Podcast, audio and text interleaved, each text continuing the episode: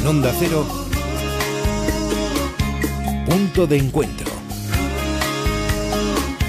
Alberto Granados. ¿Qué tal amigos? Muy buenas tardes. Qué mejor punto de encuentro que la radio, ¿verdad? A los que les gusta el deporte estarán hoy algo tristes, pero al resto dirán que bien, que vamos a poder hablar de otras cosas en la radio. Lo primero, saludarles, eh, un saludo en nombre de Alberto Granados. Los que escuchan habitualmente de Acero Madrid, ya les suena más esta voz, el resto espero que le vaya sonando, al menos durante dos horas de radio en los que les vamos a hablar desde, bueno, desde si existe o no existe el crimen perfecto hasta Jack el Destripador, que puede ser un caso de alguien que le salió bien, a un tren de oro nazi que parece que anda perdido por Polonia, eh, cortometrajes con dobladores, vino, el vino más caro del mundo, 17.000 euros cada botella. De todo eso les vamos a hablar, pero para el primer tema, para hablarles de ese crimen perfecto, hay que cambiar de música.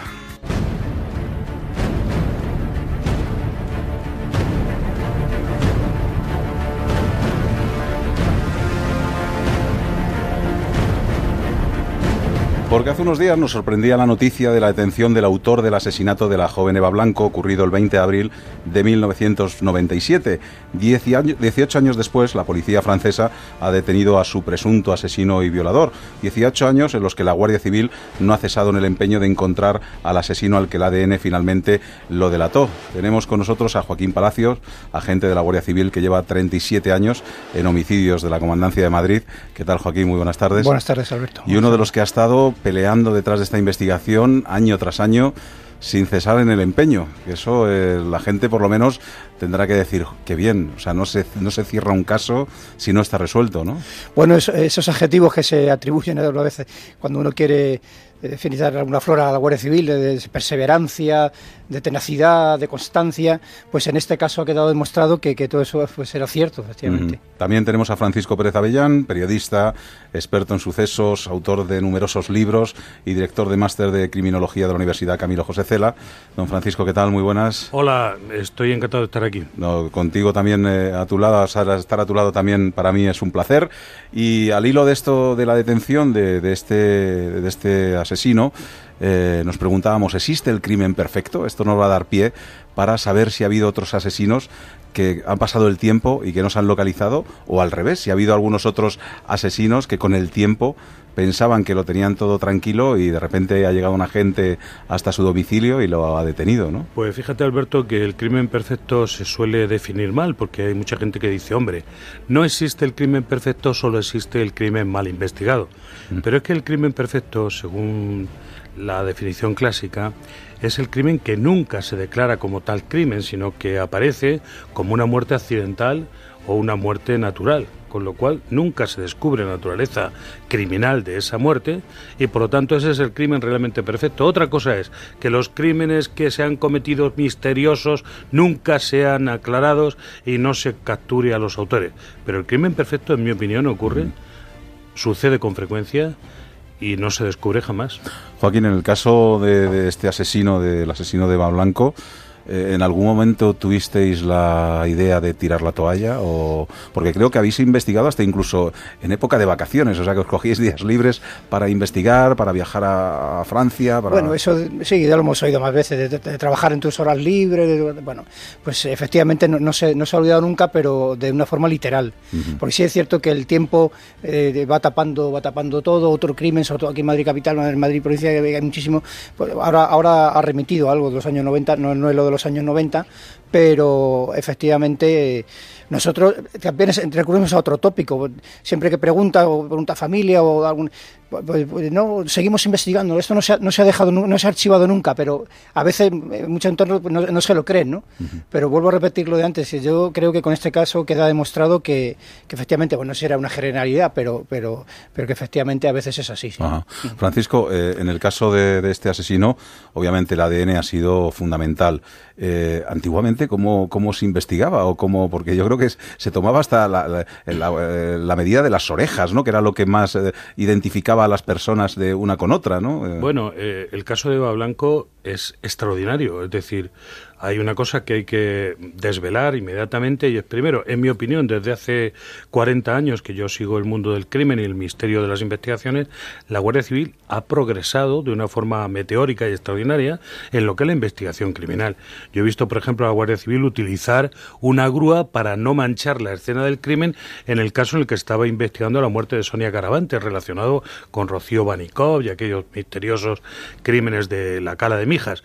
Bueno, en esto no ha hecho más que progresar y en este caso es algo tan extraordinario como el hecho de efectivamente eh, demostrar que la policía y la Guardia Civil tienen memoria de elefante no olvidan jamás, están ahí y una y otra vez insisten. Este caso es paradigmático, porque en efecto aquí se han hecho cosas que no se suelen hacer. Cada miembro que se incorporaba al grupo de investigación de homicidios de la Guardia Civil resulta que tenía eh, era obligado por el jefe que le echara una mirada a lo que era el expediente de Eva Blanco, a todos los folios, a ver si podía aportar algo, a ver si veía esos, esa nueva mirada que se le hacía sobre todo esto, Tato, algo nuevo. Y así han ido aportando cosas hasta el punto en el que se llega que la biología, que también ha avanzado mucho, ha ayudado definitivamente. Pero ya hubo un momento en que la Guardia Civil estuvo a punto de poder coger al individuo este por la gran pista, que es el ADN. En ese momento la jurisdicción eh, española que no está al día, la justicia española que no está al día, que va siempre por detrás de las investigaciones que se han hecho, pues no se, no se autorizó aquella prueba masiva de ADN que había dado resultado en otros países, deteniendo a los autores. Es decir, aquí no sabemos hasta dónde habría llegado la recogida de ADN, pero podría haber llegado hasta el hermano que hoy ha sido, digamos, el marcador que nos lleva a la detención en Francia. Porque sí que hubo una voluntaria, una voluntaria, ¿no? Ahí no, ahí no intervinimos nosotros directamente, fue una iniciativa municipal y popular a la vez. Eh, eh, bueno, tomó el pueblo la iniciativa de porque la perturbación del pueblo del caso no era solo de la familia sino de, todo el pueblo eh, se, miraban con recelo unos vecinos a otros pensando eh, en fin eh, entonces esa iniciativa se reunían de forma semanal o quincenal en la plaza de una forma espontánea y efectivamente pues ahí nosotros no intervenimos directamente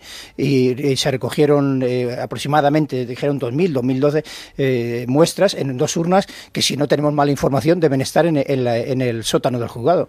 Entonces, adujeron también, profesor, ahí cuestiones económicas, si no recuerdo mal, eh, eh, creo que no me equivoco, entonces hablaban de, de una, el valor de 3.000, 500.000 pesetas, medio millón de pesetas, una prueba, en el año 97, una, una prueba de, ADN, una. Entonces, y, bueno, libró una partida al Ministerio de 600.000, de 100 millones de pesetas que no se utilizaron, pero efectivamente, principalmente, ahí se, adujo, hubo un caso en Francia muy interesante, de un poquito pequeño. en el que se capturó al individuo. Pero yo quería decir que la Guardia Civil es verdad que no tuvo esa iniciativa, sino que salió del pueblo y de la familia interesada. No tuvo una iniciativa, profesor, en, en ese aspecto. Claro, pero, la, pero, la, Guardia Civil eh, dio el visto bueno a poner encima de la mesa 100 millones de pesetas para hacer aquellas pruebas de ADN. Y fue la justicia, la jueza encargada, la que no le pareció bien. Con, con toda legitimidad. Lo único que yo critico es que no estuviera en ese momento en la idea de que aquello podía haber ayudado. Incluso hubo un juez de la Audiencia Nacional que dijo que aquello era una chorrada. De hecho, tuvo que pedir perdón público. Bueno, yo, hablando las palabras del profesor, yo como miembro de, eh, y respetando por supuesto su opinión, como yo formo parte miembro de, esa cadena de la justicia, pues eh, efectivamente pues tengo que tener otra cierta prudencia y cierto respeto en ese sentido, ¿no? Sí que es verdad que a veces popularmente se oye, ¿no? Que, eh, a veces la justicia es un escollo, ¿no? Pero mm. al fin y al cabo también hay que ponerse en la posición de todo el mundo, pues el juez pues, en ese momento había avanzado, estaba, estaba el tema de, ADN en mantillas y técnicamente, científicamente y también técnicamente, ¿no? muy diferente a como está ahora. ¿no? Eh, ya 37 años en homicidios de la Comandancia de la Guardia Civil, ¿cómo os organizabais cuando no existía el ADN?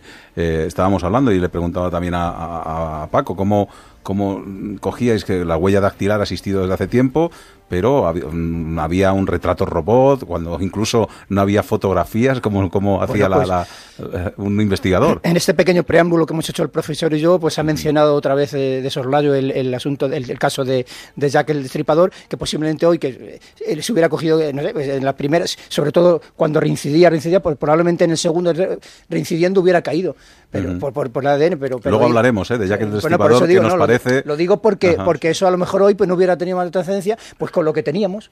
Él quería recordar que, bueno, antes pues se veía eh, las gotas de sangre. Eh, el, el, tema por el cual más gente es identificada todavía hoy son las huellas dactilares, más allá que el ADN, ¿no? El ADN es un instrumento muy necesario, pero hay gente que cree que es el bálsamo de Fierabras. No sirve para todo, tiene que estar en el interior de una investigación y que eso sea la punta de lanza, como ha ocurrido, porque aquí la Guardia Civil en un momento determinado haciendo esta investigación del tema de Eva Blanco se da cuenta de que la sociedad civil, en concreto una universidad, la de Santiago de Compostela, ha sacado del ADN una serie de cosas que hasta entonces no era propio y no se conocía. Con dinero privado, una, fundación que está colaborando con la universidad con dinero privado. Ahí la habilidad del programa Fénix. La habilidad de los agentes es estar a todas. Es decir, Exactamente, aquello se vio y entonces inmediatamente se pusieron en contacto y consiguieron que el examen en la universidad de esas muestras de ADN que ellos tenían permitieran acotar los sospechosos mediante el hecho de hacer un perfil genético mucho más preciso que hasta ahora se había hecho nunca, diciendo que era un individuo probablemente de una etnia determinada, de procedencia magrebí o norteafricana, y a partir de ahí el avance fue espectacular. ¿Por qué? ¿De cuántos partíais ¿Y cuántos os dejó con esa, esa nueva prueba? Bueno, ya, ha trascendido que de forma, de forma curiosa, eh, nosotros, aunque no hubo necesidad de, de, no, hubo ningún sospechoso de esa etnia, eh, de, forma particular, pues guardábamos guardábamos el, el, el, padrón de, magrebí de, la zona, que después nos lo ha actualizado y avalado el, Instituto Nacional de, Estadística, y, estamos hablando que habría unos 600 aproximadamente. Hicimos un primer descarte de sentido común, de que en muchos de los casos de aplicar el sentido común también, pues de, que por edad no, no podían, no, no, porque no tuvieran el permiso de conducir, porque un adolescente con 15 años se puede quitar el coche a su padre, pero en fin, hicimos un descarte lógico y sensato rápido y al final nos quedamos con unos 300 aproximadamente. Yo quiero, no quiero dejar pasar la ocasión de que es el momento de exigir que se forme una escuela de investigación, donde casos como este sean explicados a los alumnos para sacar consecuencias de una forma arreglada, académica y científica. Es decir, ¿cómo se investiga? Pues muchas veces solo por la experiencia o muchas veces prueba y error o muchas veces con palos de ciego. ¿A qué me refiero? En la propia investigación de Eva Blanco, de la que estamos hablando, en un primer momento se cree, por una serie de circunstancias que lo da el examen de lo que en ese momento se puede ver y observar, es que se trata, al parecer, de unas relaciones sexuales consentidas, de alguien que puede estar en el círculo más cercano a la niña muerta, como podrían ser sus novios, que tuvo al parecer dos, incluso el padre sospechoso. En un crimen siempre es sospechoso todo el mundo y así tiene que ser, pero en aquel momento, durante mucho tiempo, hubo efectivamente eh, pues una serie de errores de principio inevitables probablemente, pero que el conocimiento de estos grandes casos de investigación que se resuelven después de un esfuerzo no debería perderse como se pierde ahora. Joaquín, nos habíamos quedado casi con 300 presuntos eh, asesinos, ¿no? O por lo menos 300 eh, personas a las que había que investigar. De ahí cómo se siguió descartando y descartando y descartando. Bueno, pues, seguimos con el sentido común, es decir, estamos hablando de, de familias inmigrantes que después de casi dos décadas, pues eh, efectivamente, pues como así fue, pues la gran mayoría, pues había gente en Francia, en Alemania, en Bélgica, en su, en su país de origen, en Marruecos. Entonces, eh, bueno, pues contactando de una forma, esto se ha sacado como, eh, por utilizar adjetivos, a pulmón o a pico, como ha apuntado el profesor, por tenacidad de, las personas. Ya se, ha, ya se ha dicho en más de una ocasión, el que conoce nuestra idiosincrasia, que se ha sacado, por, bueno, utilizando un adjetivo por cabezonería, el Guardia Civil es así, ¿no? Pero, pero se ha sacado a pulso. Entonces, bueno, pues, pues hemos hablado, por ejemplo, con ciudadanos que decíamos que, por cierto, han colaborado de forma magnífica. A mí, particularmente, me sorprendió, porque por esa clase de cultura diferente, pues de repente contactabas, y te llama la Guardia Civil y bueno, esto me van a meter aquí el. Oye, usted no está, no estoy en Francia, pero yo bajo en agosto a mi país. Bueno, pues eh, pásese usted por Madrid cuando pase el, teléfono, y pero ¿esto de qué es? Hay cierta gente que enseguida por cultura, por cierta cultura lo entendía. Usted vivió en la zona del Angete en el 97, ah, pues sí, señor, sí, sí. Y, usted, usted recuerda este caso, ah, pues sí sí, pues, pues mire usted un poquito eso, de hablar de los vecinos, vecindarios, etcétera, etcétera. Ah, pues lo que necesiten ustedes. Bajaba en agosto, por ejemplo, ¿no? Y luego nos hemos recorrido, yo particularmente en esos viajes no he estado, eh, nos hemos recorrido prácticamente toda la geografía española con unas anécdotas, pero han colaborado de forma magnífica. Y luego ya hasta ese, hasta ese prueba número 90 que se ha dado a llamar famosa, en la que ha saltado, eh, que también ahí hay que, hay que decir una cosa, parece que los medios han utilizado algunos adjetivos en el sentido de decir, el hermano ha colaborado, ha dado la sensación como que el hermano lo ha entregado, ¿no? Es decir, ha sido una coincidencia de, esta persona, un hermano, que es el primero que se le ha hecho prueba de los tres que había, se le dio el primero, y, ahí nos dicen, ahí nos dicen, eh, por parte de la línea materna, como se llama X, eh, está 100%, eh, por el pues el, X de la madre, pues, pues está un poquito, pero básicamente al completo, y entonces hacemos ese organigrama familiar, y, bueno, pues es hermano, otro hermano, pero que decir que el hermano se, comportó de forma correcta como cualquier otro ciudadano con ciudadano, y, bueno, pues a partir de ahí identificamos eh, la familia había que tener cuidado porque también podía haber algún hermano de padre, pero que no lo supieran ellos. O sea que esto es muy delicado y, todavía falta algún fleco. Con esa, pero este es un crimen imperfecto. Es decir, un crimen que tenía eh, cabos sueltos del cual se podía perfectamente tirar. El hecho de que se haya prolongado en el tiempo, primero, se debe a la tenacidad. Es decir, no es exigible que, las personas que se han ocupado de, aclarar este crimen se entreguen como se han entregado. Eso es magnífico, heroico, reconocible y, meritorio en todos los sentidos, eso de entrada. Y de eso tenemos que aprender, porque eso es una entrega a una sociedad en la que estás sirviendo y te sientes recompensado con el mero hecho de haber llevado la paz a estos padres. Lo digo porque los he conocido desde el primer momento. Yo estado en su casa en muchas ocasiones, la casa de Manuel Blanco ¿no? y de su esposa Olga. Eh, allí no se ha vivido durante estos 18 años ni un minuto de paz. Ahora es cuando empezarán a estar más tranquilos, a estar en paz con sus recuerdos y a recuperar una parte de la vida perdida de 18 años de estar dedicado a saber qué le pasó a su hija, que era algo, además, como bien ha dicho el agente, eh, se, se, sospechaba de toda la gente que, que rodeaba. El propio padre tenía miedo de encontrarse en la calle con el asesino de su hija sin saberlo, ¿no? Ha tenido ahora este final feliz en el sentido de que no se puede hacer nada por la niña porque falleció desgraciadamente, pero ellos por lo menos van a recuperar la capacidad de hacer el duelo finalmente y poder reiniciar su vida, que tienen otros hijos, tienen una sociedad y tienen una policía que ha velado por ellos. Y eso a mí me parece hacer patria. Joaquín, eh, en otros eh, casos, por ejemplo, eh, compañeros como estáis vosotros de este grupo, luego participáis en otras investigaciones, pues porque ahora mismo en España tenemos algunas abiertas que todavía no están solucionadas. A lo mejor la experiencia de un caso hace que un, que, pues un agente llegue a un caso como nuevo y diga, con la experiencia aportada de este caso, a lo mejor puedo ver algo de luz en el siguiente. O... No, yo te explico, es muy fácil de entender, Alberto. vamos a ver, nosotros somos, tenemos somos grupos de una comandancia, de una comandancia especial. Si, si es cierto que Madrid pues, a lo mejor tiene eh, un índice que no tiene que ver nada con el de Gerona o con el de Cuenca, ¿no? pero tenemos carácter de, provincial, digamos. Eso sí, con ese, con ese soporte legal que te, que te pueda dar que un cadáver aparezca en, en el pantano de, de Valmayor, del Escorial, y, con ese soporte legal acabemos en Málaga, como nos ha pasado, o en, o en Portugal. Quiero decir, pero, pero no, no, si te refieres, te he entendido la pregunta, nosotros no nos vamos a hacer cargo de, de Jeremy porque para eso está ya la propia comandancia de, Las Palmas y, luego pues eh, la unidad que todos conocemos, central operativa, un escalón superior a nuestro, que hay gente muy cualificada eh, y que seguro que esto le sirve de espuela y de, espoleta para, para, A mí me hace mucha gracia el hecho de que ellos han contado como anécdota y es verdad que cada agente que se incorporaba al grupo se estudiaba todo el caso de Eva Blanco, ¿no? Eh, una cosa parecida, pero de una forma científica y reglada, lo hacíamos en la universidad. Estábamos estudiando el caso de Marta del Castillo, leyendo su sumario folio a folio en clase con alumnos, eh, preparándolos para la investigación. Y, y, ya teníamos preparados dos o tres dos o tres líneas importantes que podrían ser seguidas en un momento determinado. Me da la impresión de que esto no se hace habitualmente, no se hace. Entonces, claro, estos casos difíciles deberían ser encargados a personal perfectamente preparado con vocación, porque el investigador lo primero que tiene que tener es una cosa indefinible que se llama olfato, que es dedicarse, yo creo que Joaquín lo tiene perfectamente, que lo tiene, es decir, es una cosa natural y que hay que cultivar porque esos instintos naturales que uno tiene para jugar al fútbol o para cantar, hay luego que, que, entrenar y prepararse. Entonces, estos casos se pierden luego, es decir, a menos que haya algún periodista que los recoja y los escriba, los explique, pero no se hace como se debería hacer en la universidad o en las escuelas de investigación, etcétera, etcétera, para que eso sirva como un semillero de nuevas vocaciones de investigación.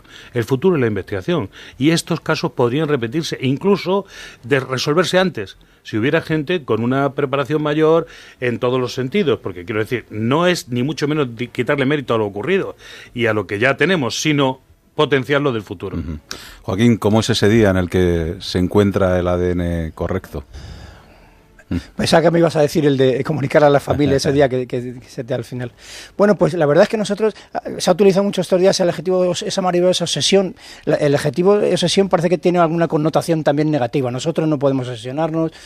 yo, sinceramente, pues bueno, con eh, claro que lo hemos pensado muchas veces a lo largo de estos 18 años, ¿no? Decir, que, se quedaría este día, ¿no? Que te, eh, pues en cierta forma una sorpresa. Fíjate, lo mismo que lo haces con total convencimiento, porque si lo hicieras en un plan negativo no, no, darías ni un paso. Lo estás trabajando con la convicción de que es así. Aunque la gente que tiene en tu entorno, que es ajena, otros compañeros te decir, bueno, estos están locos, eso no, ¿dónde? ¿pero qué quieren hacer ahora? ¿No miles de no sé qué? ¿O mirar miles de coches? ¿O miles de ¿no? Entonces, pues lo, hace, lo vas haciendo, piensas que, porque si no, no, harían, no daría ni un paso, ¿no? Pero luego cuando llega, pues yo particularmente puedo decir que, bueno, que tengo motivos para, para, tener esa emoción, es una cosa contenida, ¿no? Lo has hecho con una asepsia profesional y, bueno, sí que da, ¿cómo no te va a dar alegría? No, no es la palabra alegría, yo no, se lo decía el otro día a un compañero, digo, no yo seré, no, hablar de tomar ni siquiera una Coca-Cola con Manuel y con Ola, con los padres, porque no me da, porque falta la niña, desde el minuto cero, uno, ya eso no tiene solución. Entonces, pero a pesar de eso, yo tengo un pudor tremendo de decir eh, ni enhorabuena ni felicidad me da, porque sí, que, no tiene solución, es algo que el crimen... No, no tiene solución, pero el resto de la sociedad sí se ha beneficiado de ese trabajo. esa tranquilidad, además, de decir, oye, mientras pues, nosotros estamos aquí hablando, hay gente... el criminal está capturado, ¿eh?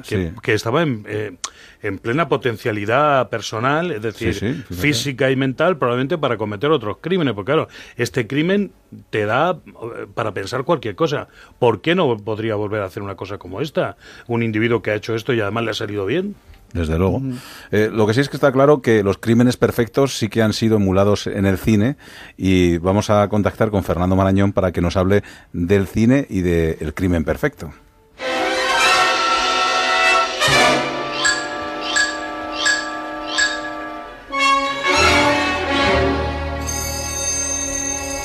Esta era la banda sonora de la película famosa de Alfred Hitchcock, aunque Fernando Marañón me ha dicho que prefiere que empecemos con esta otra canción.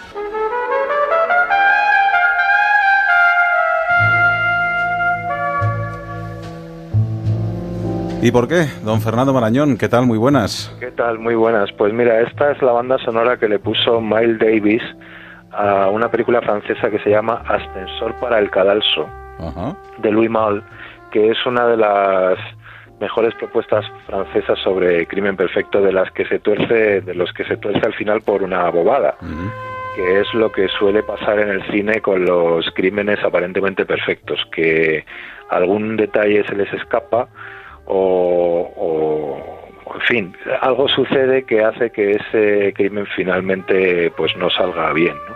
También recomiendo eh, otra película francesa estupenda, eh, sobre todo por el planteamiento mm, de los criminales, que es Las Diabólicas, donde la idea es que la víctima que está un poquito delicada del, corazón le dé un infarto, porque así no hay quien te culpe, ¿no? No, no deja rastro, no hay, no hay veneno, no hay arma homicida, no hay nada, ¿no? Pegas un susto de muerte y, y fin de la historia, ¿no? Pero, pero bueno, eh, yo creo que en las películas estas siempre se trata un poco de dar con un plan impecable, pero claro, luego a algunos les da por presumir de lo listos que son y, eso es una muy mala idea. Lo sabe, lo sabe, lo sabe. Yo me ocuparé de todo. No te acerques. Estoy dispuesto a matar a los dos. Antes a usted. Es lo que querías, ¿verdad? Que lo supiera alguien más. Que alguien más supiera lo inteligente que eres, como en el colegio. Te dije que lo averiguaría, pero no, no. Tú tenías que invitarle y ahora estamos perdidos. Porque, claro, otra de las cosas importantes que le pierde al asesino es el ego, ¿no? Claro, claro. Es que eso es una cosa que, bueno, que además en el cine más reciente se asocia fundamentalmente al asesino en serie, ¿no? Que lo que busca, aparte de, satisfacer su pulsión criminal, es eh, publicidad, no es sentirse importante y mediático, ¿no? Eh, pero bueno, mm, eh, pues es lo que tiene fardar de, lo que no se puede fardar. pero aquí tenemos, mira, aquí tenemos otro presumidillo que es mm, pertenece a un clásico del cine español sobre crímenes perfectos, que para mí de las mejores se llama Los ojos de Jangüella. Y aquí el momento en el que él presume. Fíjese bien, quizá le haya matado yo. Ni lo niego ni lo afirmo, digo, quizá. Busquen las pruebas. A ver si consiguen convertir en crimen un suicidio. Pero será difícil convencer a nadie, ¿no creen? Se mató delante de doce. Doce le vieron sacar la pistola, apuntarse y disparar. Doce personas. Según dice el periódico. Bueno, ha habido algún asesino, eh, Paco, que incluso se ha presentado a la policía diciendo que él ha sido el asesino determinado, ¿no? No sé si fue el asesino de la baraja o el asesino, de la baraja, que llegó un poco bebido y les dijo, sois unos inútiles y en que el sepáis... momento le, devolvieron a casa, ¿eh? Ajá. dijeron, tú estás borracho y márchate. Se presentó en Puerto Llano, la comisaría de Puerto Llano, con un amigo, habían estado bebiendo, y, efectivamente cuando tenía un estado ya de... Pues se presentó en la comisaría eh, diciendo que había sido él y hubo allí dudas hasta que les dijo, si no tengo mala información... porque que una carta no estaba marcada o algo así, y algo les hizo sospechar... Hubo, algunos, detalles que hoy ya no tiene... Sí, detalles, yo revelarlos. Me los conozco bien, pero lo fundamental, sobre todo, es que este señor llega allí quejándose de que la policía no le detiene. Es decir, diciendo, sois unos inútiles así, o sea, no sois capaces de cogerme. entonces, este individuo hace una cosa que yo creo que la gente va a entender enseguida. Dice que estaba viendo la televisión y que de pronto le entraman unas ganas tremendas de matar en ocasiones, con lo mala que la televisión en la actualidad, pues eso suele pasar bastante, aunque no van y matan a nadie. Pero este sí, porque este es un asesino en serie, condenado, lógicamente, y cumpliendo en condena, porque fue un individuo que hizo cosas que no están del todo aclaradas, ¿eh? porque se dieron unas explicaciones, se tiene el reo expiatorio, pero nosotros no estudiamos lo que pasa después. Yo puse en la universidad en marcha un programa y estuvimos dentro de las cárceles para estudiar los grandes asesinos dentro de las cárceles, ¿no? Y nadie más lo había hecho y nadie estaba allí estudiando nada porque parece que no interesa, ¿no? Se da por supuesto que lo que se dice en la ley, que es un de una redacción, que las cárceles sirven para reinsertar, pues es lo que ocurre, ¿no? No ocurre eso, las cárceles pasan otra cosa y hay que estar para verlo. Y luego estos criminales tienen mucho que contar. ¿Por qué? Porque son una especie de catálogo de la maldad. Es decir, no solo que hayan cometido crímenes, sino que han hecho otro montón de cosas. Y ellos quieren explicar y explicarse. De hecho, nuestro programa empezaba porque tenían que estar ellos de acuerdo, ¿no? Se trataba de mejorar su situación, saber en qué punto de reinserción estaban, si es que es posible la reinserción, como dice la ley, como dice la Constitución española, y eh, todas estas historias. Entonces, eso explicaría lo que ocurre. Claro que hay criminales que eh, fanfarronean de lo que han hecho. Y claro que este fue y se entregó. Naturalmente, lo que decía era falso, la policía estaba detrás de sus pasos, le habrían acabado cogiendo sin ninguna duda, porque había muchos lugares de los cuales tirar, pero era un individuo bastante hábil. ¿eh? Teníamos un hombre encima de la mesa ya. ¿Eh? Eso sí es cierto que entró eh, otros 3.000. ¿eh? de los que habían pertenecido a, sí, sí, eso, he leído, que es un ah, caso además del que yo también escribí, y tengo entendido que si no se llega a presentar, se hubiera tardado mucho en, porque la verdad es que era... Bueno, es que él hizo cosas, por ejemplo, hay, es muy importante esto de afinar los métodos de investigación, porque él cuenta que había arrojado la pistola en un vertedero. Y esto que dice, pues es mentira, ¿no? Es decir, es una falsedad. Es decir, de hecho, la policía se tiró eh, todo el mes aquel de agosto, creo que recordar, en fin, revolviendo basura. Yo, estuve, basura tres meses. Y, no, y no se encontró nada. Quiero decir, ¿qué ocurre? Que este tío muy probablemente no tiró allí la, la pistola, ¿eh? Fernando, decíamos que el ego les pierde a muchos asesinos. Que, eh, algunos no solo quieren hablarlo, sino que, eh, comentarlo, sino que además lo escriben lo escriben en sus novelas. Mira, aquí está la más chula de, de todos, la del punzón de hielo y el cruce de piernas a cámara lenta. ¿Mató usted al señor Bass, señorita Tramel? Tendría que ser muy estúpida para escribir una novela sobre un crimen y matar a alguien tal como lo describo en mi libro. Me estaría declarando a mí misma asesina. No soy estúpida. Sabemos que no lo es, señorita Tramel. Quizá cuenta con eso para librarse de sospechas. Escribiendo el libro tiene una coartada. Sí, es cierto, ¿verdad? Ajá. Eh, ahí la tienes, a la Sharon Stone en Instinto Básico. Pero bueno, yo creo que de todas maneras, si se quiere ser realmente eficiente, eh, buscas a alguien que lo haga mientras mientras tienes un montón de testigos en otro lugar que dicen que tú estabas allí a la hora en la que se cometió el crimen, ¿no? O sea, el plan es tuyo, pero lo ejecuta otro. Vean. Medio millón de dólares para que mates a mi mujer. ¿Eh? Que de medio millón de dólares, pues quién pues eh, buscando a la persona idónea, pues pues lo tienes hecho, ¿no? Este es Michael Douglas en la en el remake de la de Hitchcock de Crimen Perfecto. Lo que pasa que ya que tenemos aquí a Joaquín, yo creo que eso de pagar a alguien, eso al final siempre sale mal, ¿no? Yo creo que porque ya tienes por lo menos un testigo que sabe que tú quieres hacer eso y que te va a poder extorsionar toda la vida. O le matas también a él. y la cosa se nos va complicando ya. Hay un hay otra otra otra fórmula de Alfred que para esto siempre es el más malévolo que es intercambiar víctimas para que no exista móvil, que es lo que le propone eh, el protagonista de Extraños en un tren a, un, al otro extraño que va en el mismo vagón, que él mata a quien le estorba al otro y viceversa, de tal manera que, claro, no hay móvil y, a ninguno le van a atribuir el, el crimen, ¿no? La termina durante un partido de tenis. Y eso nos llevaría a otra película más reciente de un director poco asociado al crimen, que, y es Woody Allen y su Match Point. Aquel que dijo más vale tener suerte que talento, conocía la esencia de la vida. La gente tiene miedo a reconocer que gran parte de la vida depende de la suerte. Asusta pensar cuántas cosas escapan a nuestro control. En un partido hay momentos en que la pelota golpea el borde de la red y durante una fracción de segundo puede seguir hacia adelante o caer hacia atrás. Con un poco de suerte sigue hacia adelante y ganas. O no lo hace y pierdes. Bueno, pues la suerte, ¿verdad? Que también el es azar. El azar, yo creo que es uno de los de los elementos que, claro, por ser azar no puede controlarse y yo creo que ese es el el principal obstáculo para que el crimen perfecto realmente tenga lugar, ¿no? Bueno, pues han sido muchos los ejemplos que nos has puesto y la verdad es que como siempre acertados, porque sí que es cierto que el ego, la suerte o incluso escribir una novela o contratar a alguien son algunas de las coartadas que a veces, solamente a veces funcionan. Gracias Fernando Marañón. Venga, un saludo. Un saludo, porque ahora tenemos que conocer a uno de los que le salió bien la cosa, pero yo creo que por los pelos. Esta noche han asesinado a una ramera en George Yard. No parece algo fuera de lo corriente. Es el modo de hacerlo, inspector. Es el modo de hacerlo lo que precisa de un hombre de su talento. Debe de ser alguien adinerado. ¿Cómo puede saberlo? No mata por dinero. Esto es ritual. Yo creo que esto lo ha hecho alguien que posee nociones de disección. ¿Un hombre culto? Eso es absurdo. El destripador no está acabado. ¿Dónde está? Lo quiero.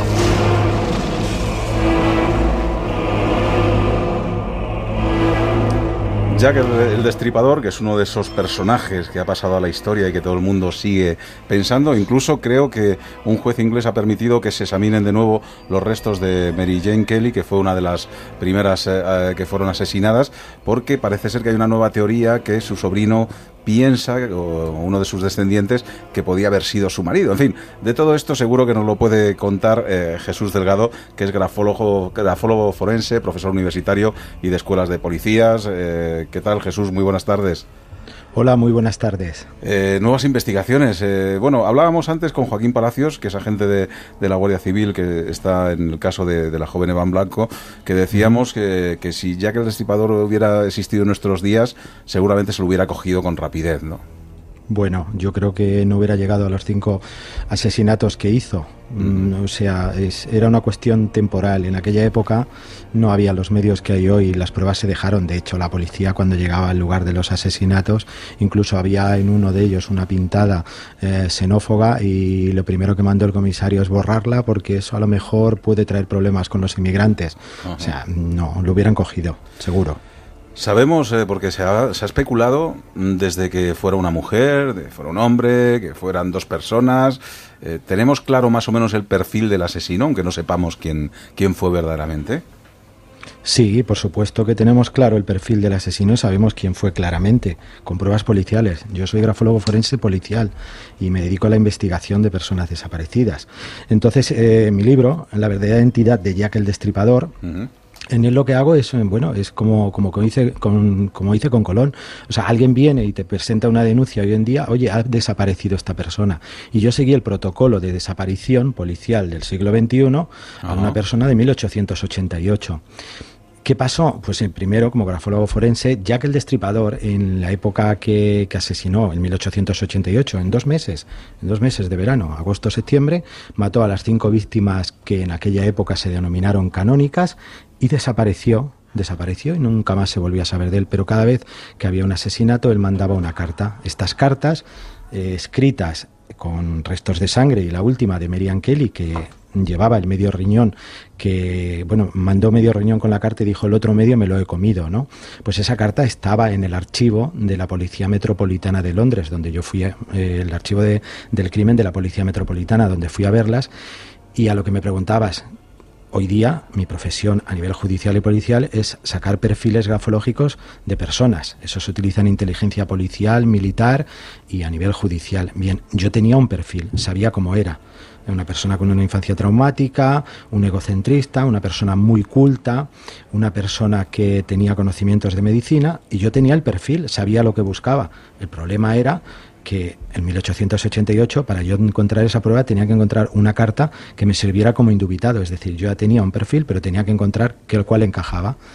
Y bueno, aquello quedó olvidado en una estantería y una de las veces que volví a Londres para hacer la investigación, para seguir con ella, estoy en el hotel y estoy viendo un documental de la BBC en el cual me dicen eh, que un señor súper conocido coincidía, bueno, a mí no me lo dicen, estaban hablando de él y estaban diciendo que era médico, infancia traumática, eh, gran escritor, y digo, no puede ser, no puede ser Jesús, o sea, no puede ser. Y efectivamente era él. Y bueno, a partir de ahí la cosa, la cosa ya cambió, claro, efectivamente, ¿no? Sí, porque claro, eh, yo cuando escribo un libro no escribo una novela, o sea, bueno, la, ahora sí las, las anovelo un poquito, pero lo que hago por, por profesión y por formación, mm, hoy día se vas a un juicio, tienes que llevar unas pruebas, no puedes llevar unas teorías. O sea, tienes que llevar unas pruebas porque con las pruebas se condena y en el procedimiento penal eso equivale a cárcel y equivale, pues bueno, a privación de libertad de una persona.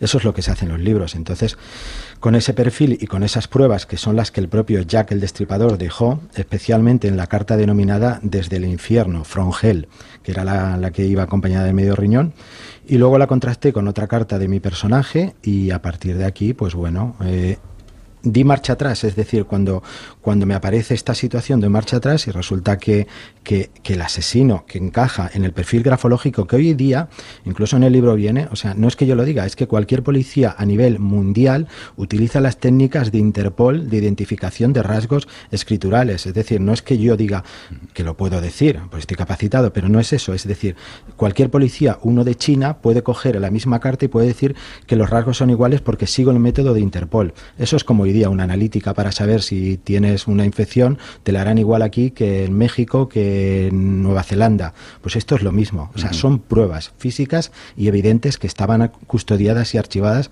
por la Policía Metropolitana de Londres. Te cuento una cosa muy curiosa. En la carta de Jack el Destripador que yo analizo, una de las primeras veces que voy a la visita para informarme de ella, la fotografío, saco unas fotografías digitales, tal, tal, y bueno, más o menos, bueno, un compañero, policía de Barcelona, investigación, que está haciendo esto, vuelvo al cabo de un año y el archivo de la Policía Metropolitana de Londres, que está en Scotland Yard, pido ver otra vez la carta y había desaparecido. Esa carta ya no está en el archivo, solo existe el registro digital y las copias de la misma que hicieron para el archivo. Curioso. Mm, curiosísimo. Yo no la tengo, pero, pero es curioso, es curioso. Oye Jesús, eh, todas las muertes que se le atribuyen, porque incluso se le atribuye alguna que otra muerte más a Jack el Destripador, son de él. Mm. Eh, todas las pruebas que había son de él, todas las cartas que había son de él.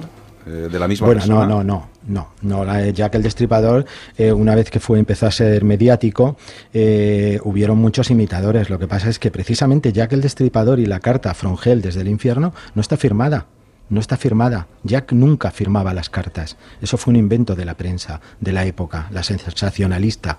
Luego hubieron muchos asesinatos que se le achacaron a él, pero realmente eh, él, él fue fugaz. Él lo que necesitaba por su egocentrismo, por la infancia que había tenido tan traumática y el odio visceral que tenía hacia las mujeres, cuando no fueron las culpables de sus problemas, sino que fueron, el problema de, de todo fue su padre, que era alcohólico, pegaba a su madre, le pegaba a él y les daba una muy mala vida.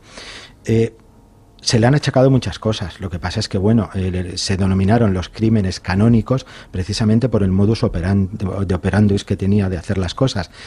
Y, otra cosa mm, que también le, les llevó a los investigadores de la época, por ejemplo, antes me decía, es que se ha sospechado que fuera una mujer.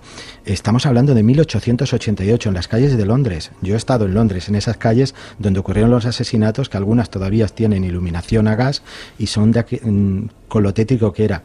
Eh, él les cortaba el cuello de, izquierda a derecha, les rajaba y ya no podían ni gritar ni hacer absolutamente nada. Además era una persona que tenía que tener una altura importante, una serie de rasgos. Y bueno, ciertas investigaciones nos quieren o no se hacían creer en aquella época que era una mujer que llegaba disfrazada de hombre con voz de mujer intentaba convencer a una prostituta para tener relaciones sexuales de una forma que, que bueno que no hubiera sido creíble menos con la psicosis que había en la época y bueno y sí sí y como última información hace poco salía que había habido un se habían hecho unas pruebas de ADN que habían comprobado que precisamente el chaleco de Merian Kelly que estaba guardado en el archivo de la policía metropolitana que se habían hecho unas comprobaciones con el rastros de semen que habían encontrado en el chaleco y un familiar de un, un inmigrante polonés que se llamaba Koplowski.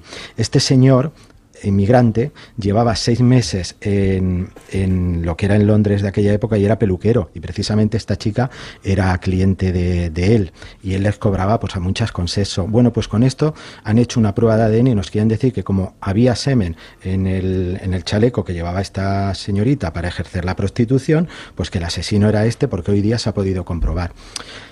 Es un asesino tan importante, tan mediático, que, realmente mm, se han hecho y se han dicho muchas cosas. Y, lo único que importa aquí realmente es la esencia del hecho y buscar exactamente cómo se fueron produciendo los hechos. Y bueno, y la casualidad, porque sinceramente yo no, si no veo aquel programa de, la BBC, pues tampoco hubiera encontrado mi perfil. Jesús, ya que el destripador fue una, hizo un crimen perfecto o no? Jack el Destripador en su época hizo un crimen perfecto, pero el crimen perfecto no existe. De hecho, eh, eh, a, ver, eh, eh, eh, perdona, no existe, no, me, me, he confundido, existe. O sea, el crimen perfecto existe, pero no como lo hizo Jack el Destripador. O sea, los crímenes perfectos son los que nunca llegamos a conocer, personas que desaparecen, que nunca más volvemos a verlas, y por supuesto, es aquel crimen que, que, que, no lo cuelan, pues como bien decían antes los compañeros, pues por un infarto, por otra cosa. O sea, a ver, han habido, siguen habiendo y habrán. Pero Jack el Destripador lo único que cogió fue una época en la cual él era un escritor famoso, tenía la principal eh, biblioteca bibliográfica de criminología y escribía sobre novela negra. Es que lo tenía todo y además fue el que la Policía Metropolitana de Londres le fue a pedir consejo de cómo llevar la investigación y él fue el que dijo que buscasen a una mujer. Sea, lo tenía todo a su favor. Desde luego, bueno, empezó mm, escribiendo de Colón, ahora ha terminado escribiendo de Jack el Destripador, haciendo esos informes policiales eh, que podemos encontrar en Bubok y me imagino que ya estarás en alguna otro, ¿no? Pues mira, estoy terminando ahora un libro en el cual eh, precisamente ahora a final de mes me marcho 20 días a París para, bueno, mirar unos perfiles y espero tenerlo para, para Navidades, en el cual, pues bueno, también será una sorpresa y también está dentro de la línea de investigación policial. O sea, todo lo que hago es lo que hoy día cualquier policía haría, como ya te he comentado antes, para, para llegar al conocimiento de un hecho. Jesús Delgado, que ha sido un placer. Gracias por haber estado con nosotros. Un abrazo también para los compañeros de Onda Cero en Barcelona que han hecho posible esta conexión. Un abrazo. Un abrazo también para vosotros y muchas gracias por la atención. Pues muchas gracias. Eh, nada, aquí tenemos que dejar el crimen perfecto. Joaquín Palacios, eh, nos quedamos ahí con todo en el aire. ¿eh? Bueno, está, existe, en el aire. bien. Como decía Jesús, pues posiblemente, ¿no? El que pensamos que es un accidente o el que pensamos que, ha desaparecido, ¿no?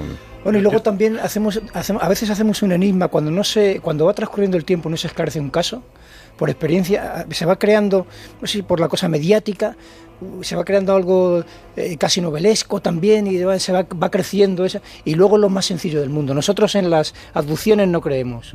y aquí las cosas son más terrenales y, es, verdad. sí, pero yo, quería, eh, Jesús ha dicho hace un momento, no, es que la prensa de la época y tal, y bueno, yo como periodista y como doctor en periodismo me siento aludido. No es así, es decir, el tema de Jack el Destripador ha sufrido muchísimos idas y venidas y vuelcos y revuelcos y se ha mentido mucho sobre él, se ha engañado, se publicó en su día con trascendencia mundial un falso diario de Jack el Destripador que además se falsificó a conciencia y que se convirtió en una serie de la BBC y se dio vueltas por el mundo entero y todo era mentira. Los que nos dedicamos a la investigación criminal y al estudio de la misma desde un punto de vista científico somos riperólogos, es decir, una de las cosas que primero hay que empezar uno de los capítulos inevitables es estudiar el caso de Jack el Destripador, que nunca ha sido hallado, que nunca ha sido hallado. Quizá la, más, la mayor probabilidad es que fuera el duque de Clarence, que era sobrino, eh, nieto de la reina Victoria, ¿no? Pero la verdad es que nada se ha podido establecer con seguridad, ni qué altura tenía, ni cómo eh, se desenvolvía de verdad, y los tipos de crímenes que llevaba a cabo, si eran de un eh, carnicero o de un eh, individuo con conocimientos de medicina. Todo este tipo de cosas están en el aire. La mayoría de las cartas que se recibieron como de Jack Destripador no eran de Jack Destripador, sino de gente que lo escribía. Una de ellas es esta de Frongel, que se le atribuye en concreto a un periodista. Quiero decir que todo eso está en, continua revisión, que es un caso complicadísimo del cual se ha extraído muy poca realidad y que sí que es verdad que se ha convertido en un negocio enorme, ¿no?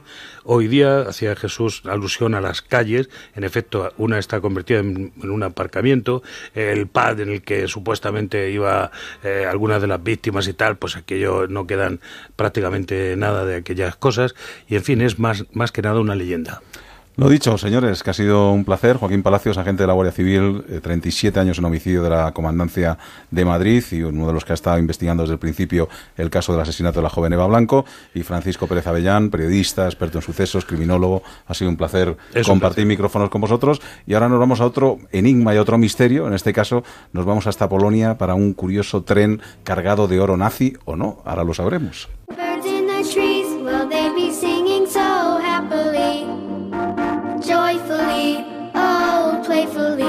Watching me. Then they sent me away to teach me how to be sensible, logical, oh, responsible, practical.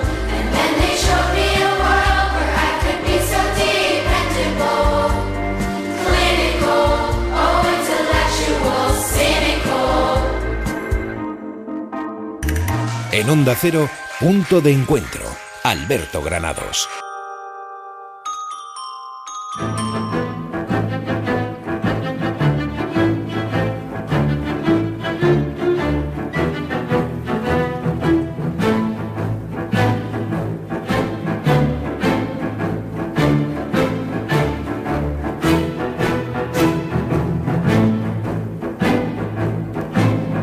Los temas que esta nos llamaba la atención en estos días era, bueno, saltaba en agosto la noticia de que supuestamente unos buscadores de tesoro habían localizado lo que podría ser una gruta donde eh, podría estar escondido un tren eh, cargado de oro nazi. Eh, bueno, la verdad es que esta noticia nos llamó la atención últimamente. Parece ser que incluso eh, efectivos del ejército polaco pues han acordonado la zona y que parece ser que se está investigando. Entonces, dando ahí una vuelta, digo, bueno, pues qué mejor que Ramón J. Campo que nos cuente algo de esta historia, porque él tiene un libro, Canfrán, el oro y los nazis, tres siglos de historia, y digo, seguro que de esto sabe un montón. ¿O no? Eh, Ramón, buenas noches. Buenas Hola, tardes. Buenas noches, Alberto, ¿cómo estás? Tú sabes un poquito de esto, ¿verdad?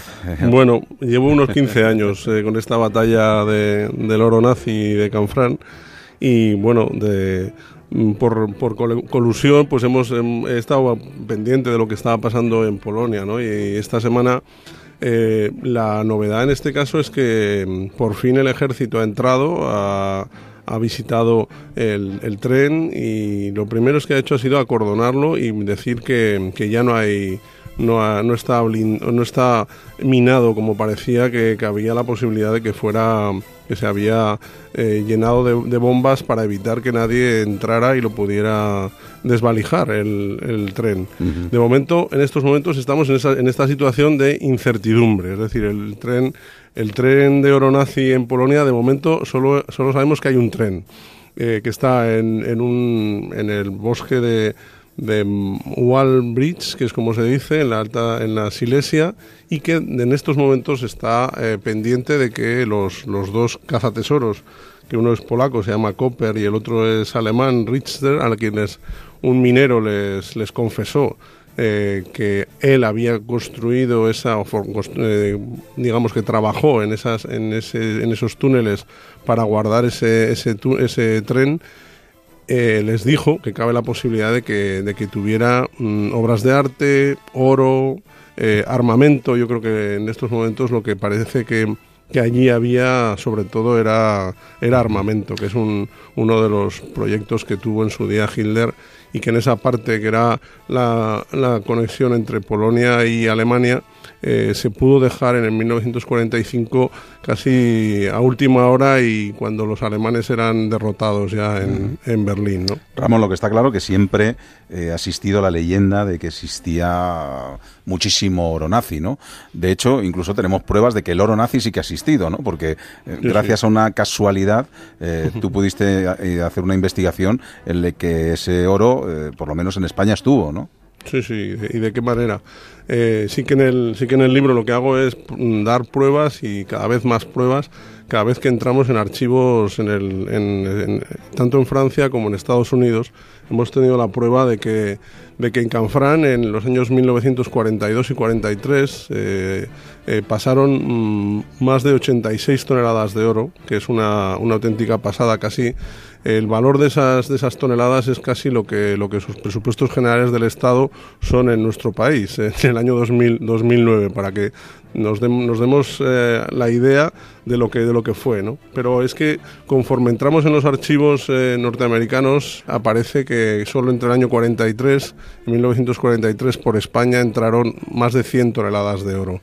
el, el oro que, que, los nazis robaban en todos los en todos los países que ocupaban en Europa era una forma de pagar a, tanto a, Franco y a Salazar, a, las dictaduras de, España y de Portugal, por el wolframio, que era es la, el mineral con lo que, que alargó la Segunda Guerra Mundial. Sobre todo en el año 1943 es el año fundamental de, esas, de esos 45 envíos que nosotros tenemos la prueba una detrás de otra con documentos que encontró allí el conductor de autobús Jonathan Díaz.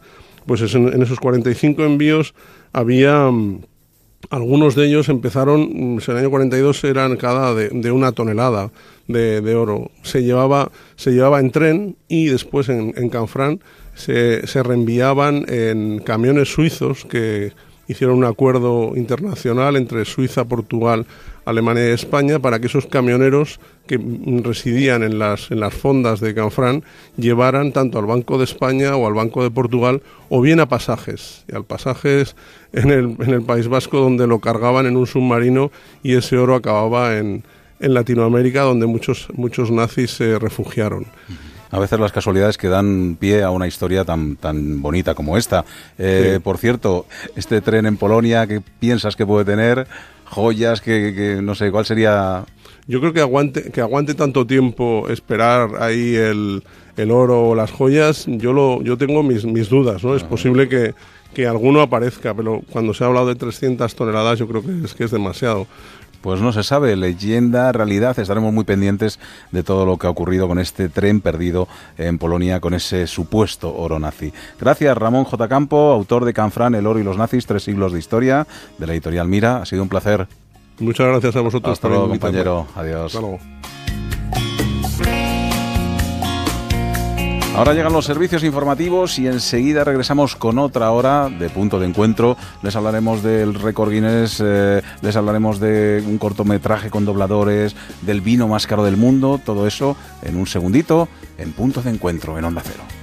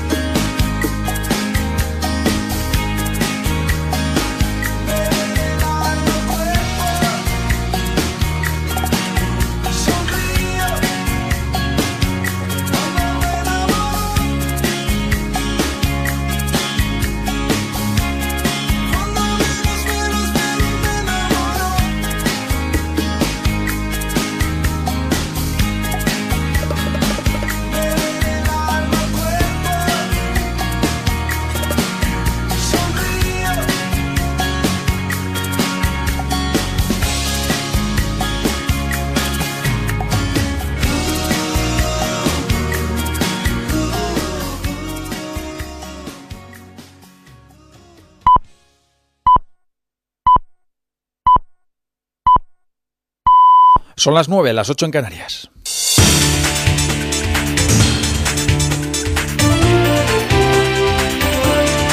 Noticias en Onda Cero. Buenas noches. Todas las pistas del atentado de Ankara que ayer se cobró la vida de casi un centenar de personas señalan a las redes yihadistas en Turquía. Sin embargo, el gobierno islamista aún no ha indicado oficialmente una sospecha de autoría concreta, aparte de prometer luchar contra todo tipo de terrorismo, incluyendo el kurdo y el de la extrema izquierda. Lo que sí parece ya oficial es que las explosiones las provocaron dos suicidas. Fueron dos hombres quienes inmolaron entre la muchedumbre congregada para iniciar una marcha por la paz en un país que tiene elecciones en dos semanas. Ayer me senté y lloré. Lloré mientras veía las noticias. Es tan triste. Ni humanidad, ni emoción, solo brutalidad. No somos distintos a Irak o Siria. Nos hemos convertido en lo mismo. Se elevan a 23 los palestinos fallecidos y cuatro los israelíes en 11 días de enfrentamientos que tienen su origen en los primeros altercados ocurridos a principios de septiembre con la explanada de las mezquitas de Jerusalén Este como trasfondo, el lugar sagrado para los musulmanes ocupado por Israel en 1967. Una madre embarazada, su hija de dos años y un menor de 13 han muerto este domingo en Gaza tras un bombardeo israelí. Escuchamos a un familiar. Nunca pensé que el objetivo fuera mi primo. No tenía ninguna relación con la resistencia. Era un agricultor. Corrí al lugar y vi la mano de mi primo debajo de los escombros. Su esposa y su hija murieron en el lugar. Le sacamos a duras penas y lo llevamos al hospital. El presidente de Bielorrusia, Alexander Lukashenko, repite, en el poder desde 1994 ha sido reelegido con una mayoría abrumadora, según varios sondeos a pie de urna obtendría más del 80% de los sufragios, lo que haría innecesaria la celebración de una segunda vuelta en estas elecciones presidenciales en Bielorrusia. En la crónica política de nuestro país este domingo, en una entrevista a la agencia EFE, el líder del Partido Socialista de Cataluña, Miquel Iceta, ha propuesto buscar la máxima transversalidad entre los partidos catalanes para alcanzar una gran coalición a favor del sentido común que permita, ha dicho, evitar el desastre al que se ve abocada Cataluña con un pacto entre los independentistas. Una gran coalición por el sentido común en Cataluña. Y nos parece también que la amalgama de Junts pel Sí y la CUP no puede garantizar ni un gobierno, ni una disposición al pacto, ni una estabilidad necesarias. A esta propuesta de Miquel Iceta ha respondido el ministro del Interior, Jorge Fernández Díaz, ha instado a los socialistas catalanes a que rompan los pactos de gobierno que ha sellado en algunos municipios con los independentistas y así será más creíble lo que propone. Una gran coalición o lo que sea para defender los valores constitucionales, para salir del, absoluto, pues, en fin, eh, descrédito y una situación absolutamente indescriptible, sinceramente, como la que se vive en Cataluña en estos momentos. Todo preparado en Madrid para la celebración mañana de la fiesta nacional, izado de la bandera, desfile militar y recepción en el Palacio Real. Amplia presencia de autoridades, pero también destacadas ausencias. No va a acudir a la cita como estaba previsto Artur Mas. Del mismo modo, ha rehusado la invitación el Lendakari Inigurcuyo, pero en esta ocasión va a faltar también en la tribuna de las autoridades la nueva presidenta de Navarra y líder de Jeroa Bay, Usue Barcos, que ha escribido como excusa una reunión en Bruselas del Comité de las Regiones. Tampoco va a asistir el secretario general de Podemos, Pablo Iglesias, tras afirmar que en vez de acudir a la recepción prefieren seguir trabajando con su gente. Vamos ya con las noticias del deporte. Lorena González. Buenas tardes. La Liga Adelante acaba de finalizar el Girona 1, Almería 1. Antes se jugaron el Albacete 1, Zaragoza 3, Alcorcón 0, Huesca 1 y Lugo 1, Córdoba 2. Y continúa el virus FIFA. Ya son 19 los jugadores lesionados con sus selecciones. El último, el internacional del Real Madrid, Luka Modric, que tuvo que ser sustituido en el Croacia-Bulgaria. Por precaución, sufre un pequeño edema en el aductor de la pierna derecha y será baja en el próximo partido ante el Levante. En baloncesto, en el estreno de la Liga Andesa, el Real Madrid vencía esta tarde al Valencia Basket 82-88. El Andorra caía 69-79 ante el Bilbao Basket y cierra esta primera jornada el Barça CAI Zaragoza, último cuarto 68-70. Es todo, más noticias en Onda Cero cuando sean las 10, las 9 en Canarias. Síguenos por internet en ondacero.es.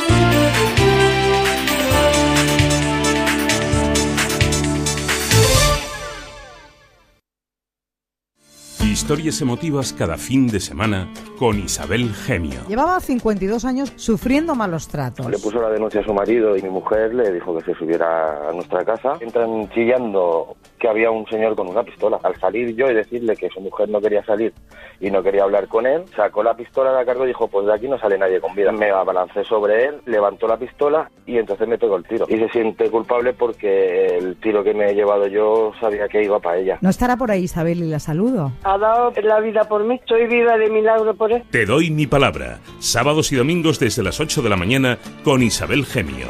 Te mereces esta radio. Onda Cero, tu radio.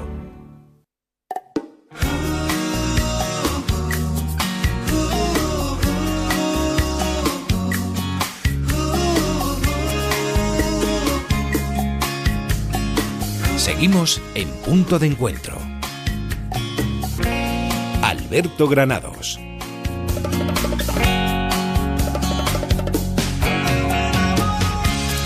Segunda hora de punto de encuentro, qué mejor punto de encuentro que la radio. Eh, todavía tenemos eh, 58 minutos por delante para hablarnos. Bueno, vamos a estar más relajados en esta segunda hora. No les vamos a hablar de tanto misterio, de tanto crimen y de tanto asesino.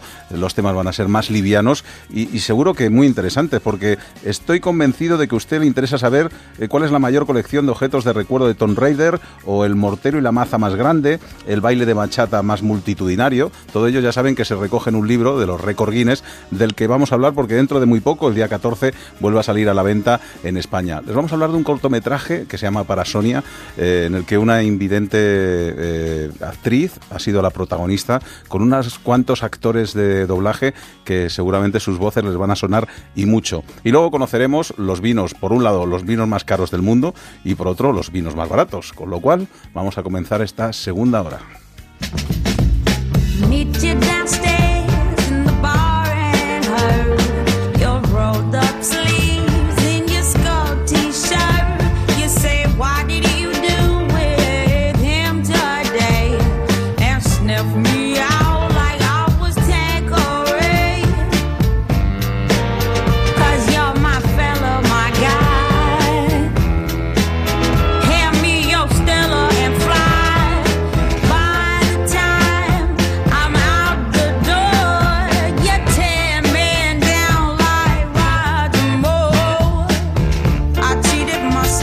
Vamos con el libro récord eh, de los Guinness, o el libro Guinness de los récord, eh, en este caso con el coordinador del libro, Kiko Barrera. ¿Qué tal? Muy buenas tardes. Hola, buenas tardes. Eh, cosas interesantes, ¿eh? Pero ¿de verdad hay gente que le interesa saber cuál es el carro de perritos calientes más grande del mundo o el mayor número de dientes en la boca de una persona? Pues sí, hay, hay bastante gente que le interesa que le interesan todos estos temas. No, no, desde luego, porque los datos son impresionantes. 134 millones de copias en todo el mundo. La verdad es que, bueno, es una verdadera... Esto sí que es un verdadero récord, ¿no? Exactamente, de hecho es el, es el libro más vendido de todos los tiempos. Actualmente mm, se publica en más de 100 países y, y se traduce a, a unos 20 idiomas más o menos. Ajá. Oye, Kiko, qué divertido tiene que ser montar este libro. ¿eh? El maquetador se lo tiene que pasar en grande porque es ese libro en el que, bueno, es una especie ahí de collage lleno de fotografías, de fechas, de datos. eh, ninguna página es igual. Yo creo que es un, un libro pues muy entretenido de montar, ¿no? La verdad es que es un libro muy agradecido, tanto de montar como de, como de traducir. Eh, es un libro que, que, bueno, te- de, de la diferente temática que, que abarca, eh, puede interesar a, a- a la- a lo más variopinto, variopinto de, de- del- de la gente. Oye, ¿tenéis un público así en, en- en concreto que sea los... Porque yo sé que, por, por ejemplo, a los chavales, a los adolescentes, es un libro que les encanta, ¿no? Eh, ¿Tenéis un sector de público que ya tengáis ahí ya hecho el, el gráfico de en qué edades se mueven? Sí, tenemos, lo- tenemos eh, localizado que el público de, que, que mayor interés muestra a- sobre este libro es el- son los niños de 8 a 13 años más o menos. Ajá. Niños, niñas. Y bueno, eh, ¿desde dónde os llega la información? Porque vosotros lo único que hacéis es recoger lo que la fundación de, de- de los eh, récord eh, eh, evalúa cada año, ¿no? Sí, exactamente. La versión original de este libro es eh, inglesa. Ellos editan el, el libro original, el libro en inglés, y los diferentes países de, de todo el mundo lo único que hacemos es traducir la, su versión. ¿Y qué tiene que tener alguien para poder conseguir un récord? Eh, porque se tendrá que oficializar de alguna manera, ¿no? Sí, cada año les llegan a la gente de Guinness unas 50.000 nuevas peticiones y solo poco menos de 3.000 eh, eh, se hacen oficiales. Eh, lo único que tiene que hacer alguien que quiera batir un récord es ponerse en contacto con, con la agencia de, de Guinness, eh, intentar eh, o conocer antes que ese, que ese récord no, ha estado, no, no se ha batido y, y nada, intentar batirlo y, y demostrarlo con pruebas eh, tanto con testigos, filmaciones, fotos, todo. Ajá. ¿En España somos activos en, el, en el- los récords Guinness o no? Pues sí, en España somos bastante activos. Hay récords sociales, hay récords deportivos, hay. La verdad es que sí, somos bastante proactivos en ese sentido. Pues mira, vamos a conocer alguno, nos vamos a ir ahora mismo hasta las montañas.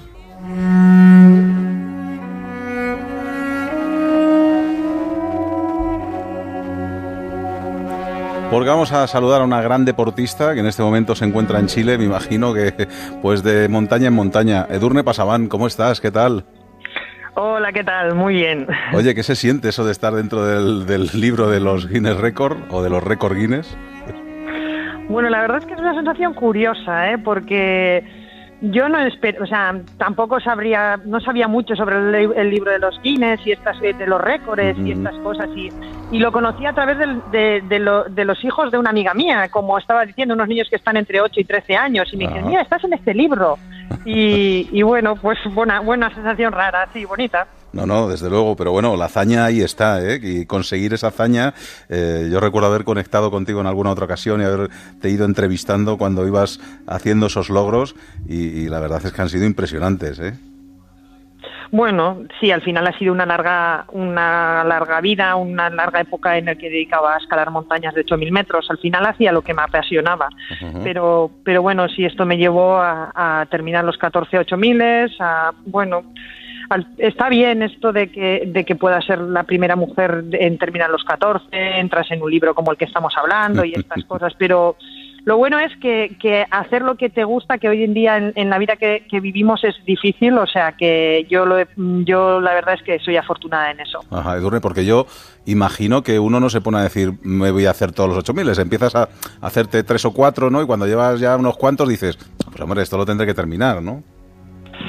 Más o menos es así, pero esto empiezas empiezas porque te apasiona, porque tus amigos eh, lo hacen, porque empiezas a hacer expediciones, vas sumando ocho miles y es lo que tú dices, o sea, cuando tienes dos o tres no piensas en terminar un día los 14, pero yo más o menos cuando tenía hice ocho, el noveno, alguna cosa así, empecé, bueno, ¿por qué no terminar los 14, no? Entonces fue un poco el punto de inflexión en el que empecé a pensar en terminar los 14 ocho miles. Oye, y cuando se terminan los 14 8000, hombre, un subidón, pero también un bajón, ¿no? Porque dices, ¿ahora qué hago, no? Pues esta es la sensación, la has descrito muy bien, ¿no? es un poco, eh, o sea, eh, ilusión por terminar y lo que tú dices, pues emoción, pero mm, yo siempre digo que en esa época sentí como un poco de vacío, ¿no? Eh, me he dedicado 10 años a preparar expediciones, a, a ir a otra y a otra, y ahora qué. ¿Y qué pasó? Eh, luego, ¿qué ha sido? ¿En qué andas ahora? Bueno, pues eh, la verdad es que hago montaña, sigo haciendo montaña, pero a otro ritmo. Siempre digo que ahora quizás es el momento en el que me gustaría, pues aquello que se convirtió un día de mi hobby a mi profesión se volvería a hacer mi hobby y me dedicaría más a hacer cosas que me gustan. Y ahora mismo, pues me dedico mucho a, a promocionar nuestra tierra y nuestro país. Aquí en Chile ahora mismo no he venido justo a escalar montañas, sino que he venido a una feria de aventura y de outdoor muy grande que, que hay aquí en, en este año en Chile, pero se mueve por todo Estados Unidos, a vender pues nuestro país, España, a, que venga la gente a hacer trekking, senderismo, eh, cosas de aventura, que creo que tenemos un potencial también grande. Fíjate quién mejor que tú, ¿no? Con, ese, con esa tarjeta de visita. ¿eh? Yo creo que Bueno. poco- pocos te pueden, dis- vamos, discutir tus hazañas deportivas, ¿no? Bueno, la verdad es que, que, bueno, ayuda, pero también ayuda en el que vivimos en un país que mucha gente se sorprende al ver las cosas que tenemos, ¿no? Y de hecho, mira cuánta gente se dedica a la montaña, que de moda está todo esto de la montaña, del trail running, de la bicicleta y todas estas cosas, y es porque tenemos un país que realmente, pues, eh, ofrece ese tipo de cosas. Teníamos también, estábamos hablando con Kiko Barrera, que es el editor del libro. Eh, Kiko, creo que también eh, tenemos al montañero, a Carlos Soria, ¿no? Que, que es el montañero que, que con más edad ha, ha subido, ¿no? A la, a la montaña. Exactamente, tenemos a Carlos Soria, tenemos también a los hermanos Iñurrategui. Claro. eh, por ser los, los primeros gemelos que, que coronan eh, un 8000 juntos. No está mal, no está mal. Edurne, en nuestro país no hay discusión ninguna de que somos una gran potencia también en, en montaña, ¿no? Sí, sí, sí. Curiosamente, sí, la gente se extraña ¿eh? por nuestro país, ¿eh? por, por España, que porque claro, la gente empieza a mirar y tampoco tenemos grandes montañas. eh, nuestras montañas no, no superan los tres mil y pico metros, pero eh, pero la gente se sorprende y, y siempre es la gran pregunta, ¿por qué vosotros, no? Y yo digo, pues no lo sé. La verdad es que es por tradición, porque tenemos cultura, porque nos gusta. Y porque le echamos muchas ganas. ¿Eh? Le echamos es muchas ganas y cuando otros dicen "Ah, hasta ahí no subo, pues eh, ahí nos sale un no sé qué que tenemos que decimos pues yo sí. Sí, sí, yo creo que sí, en, todos los deportes ¿eh? en España. Yo creo que somos un referente a nivel mundial en muchos deportes y también en el alpinismo y en otras cosas. Y es por esto, porque yo creo que no somos, o sea, nos echamos para adelante y le echamos ganas, como tú dices. Edu- Edurne, el eh, 8000 que más eh, te costó y el, o sea, con el que peor lo pasaste y con el que mejor lo pasaste. Bueno, seguramente el que peor lo pasé fue el K2 en el año 2004, porque la extensión al K2 fue una extensión complicada, consecuencia de aquello tuve congelaciones, me amputaron unos dedos y, esta- y tuve que, bueno, pues volver a, a- a empezar, ¿no? Pero también puede ser la más bonita, porque tengo un recuerdo, aunque fue duro, de, los, de las expediciones más eh, duras y de las que más te llena, llena como alpinista, entonces es un poco contradictorio. Desde luego. Pues Edurne Pasaban, que es un placer tenerte ahí como embajadora de nuestro país por ahí fuera, porque yo creo que pocos van a tener la experiencia, por lo menos en la montaña, como, como tienes tú. Y nada, nos volvemos a escuchar seguramente en alguna otra aventura que tengas por ahí. Un abrazo fuerte. Seguramente. Un Gracias, abrazo. un abrazo a todos. Hasta luego. Bueno, Kiko, pues luego. es uno de los ejemplos, ¿no? De, en este caso, de montañeros, eh, en este caso, montañeros españoles, pero tenemos muchos más récords españoles, ¿no? Eh, sí, sí, hay muchos más récords españoles. La verdad es que sí, tanto deportivos como, como con menos repercusión mediática, pero Ajá. que igualmente, igualmente ahí están. Venga, nos vamos a ir con un récord mágico. Kiss me, baby,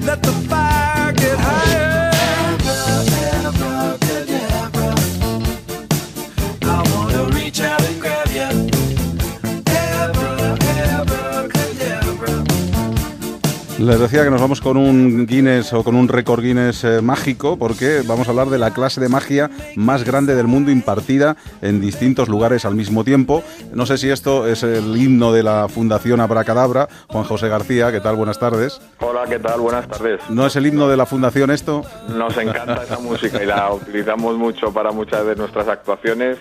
Está el abracadabra hecho de esta forma que mucha gente no termina de escucharlo, pero ahí está, abracadabra, una palabra mágica, sin duda. Oye, cuéntanos cómo fue ese récord Guinness. Bueno, pues eh, lo que hicimos fue juntar a un montón de magos, nada menos que a 52, en 52 hospitales en toda España y hicimos lo que hace la Fundación Abracadabra, magia solidaria, magia para las personas que estaban en aquel momento pues eh, hospitalizadas, para sus familiares, para los médicos, las enfermeras y juntamos a, en un montón de hospitales, en 51 hospitales en concreto, juntamos a, a todos los que querían asistir a esa clase de magia más grande del mundo. Y, de forma simultánea, en toda España, desde, desde Galicia hasta Canarias, pues eh, ahí estaban los magos, los, los chavales enfermos, los eh, médicos, las enfermeras, todos aprendiendo la magia que los magos solidarios de la Fundación estábamos eh, enseñando para que conseguir este, este récord, ¿no? Oye, Juan José, ¿y qué es eso de que se siente de verse uno en el libro Guinness de los récords? Pues hombre, el orgullo de, de- de hacer que algo además con un aspecto solidario, de compromiso tan cercano a gente que lo está pasando mal, como son sobre todo y nuestro público fundamental, los niños hospitalizados, tengan ese orgullo de, de haber estado ahí. Yo fui un- uno de los que eh, uno de los alumnos que, que consiguió este récord. Conseguimos nada menos que 2.573 personas como alumnos de, de este eh, maravilloso récord y, y de esta eh, bueno de esta acreditación que nos da pues esta institución tan reconocida. Ajá. Oye, Juan José, eh, lo que pasa que cuando se termina y se está uno ya en el libro Guinness de los récords, dices, ¿ahora qué? Habrá que volver a hacer otra cosa de estas en plan a lo grande, ¿no? Pues en eso estamos. Vamos a ver qué se nos ocurre y, y intentaremos hacer otro reto y, y conseguirlo. Eh, nuestra idea, como antes comentaba, se trata en definitiva de dar eh, una repercusión a un, a un trabajo diario. Todos los días la Fundación de Abracadabra realiza este tipo de actuaciones o este tipo de talleres de magia en distintas instituciones, hospitales, centros de personas con discapacidad, residencia de ancianos. Bueno, pues no deja de ser hacer lo mismo, pero, pero, pero con, con de una forma más coordinada, con mucha más gente y con esta repercusión que, que la consecución de un récord nos, nos, nos trajo, ¿no? Eh, Kiko Barrera, que es el editor del libro en España, eh, ¿hay muchos eh, mm, eh, Guinness de récord de, de magia? Eh, Ahí te he pillado. Ahí me has pillado, no sabría qué decirte. Es que, como te, como te comentaba antes, cada libro contiene 4.000 récords. eh, y, y, francamente, no me Claro, pues a ver, todos. todos es, es, es dificilísimo, pero bueno, lo que sí, eh, de animales, que muchas veces lo sacan ellos, el conejo de la chistera y tal, hay un montón, ¿eh? porque tenéis de elefantes, delfines, abejas, avispas, osos, en fin, todos los bichitos tienen ahí alguna cosa Sí. curiosa e interesante con, que contar. Con este libro se sacia la curiosidad, bueno, a, tope, a tope. Podemos ver de la- desde la rana más grande, la mariposa más grande, la, la araña más pequeña, vamos, eh, cualquier cosa que, que- que quieras encontrar ahí la encuentras seguro. Desde luego. Eh, Juan José García, presidente de la Fundación Abracadabra, cuéntanos en breves eh, segundos eh, lo que es la Fundación, a qué os dedicáis y cómo se puede contactar con vosotros si alguien está interesado. Bueno, pues lo que hacemos es eh, llevar magia, llevar ilusión a través de actuaciones de magia, a través de talleres a personas que lo están pasando mal. Fundamentalmente chavales hospitalizados, eh, personas con discapacidad psíquica o física, eh, residencias de ancianos, eh, eh, chavales, adolescentes en riesgo de exclusión social.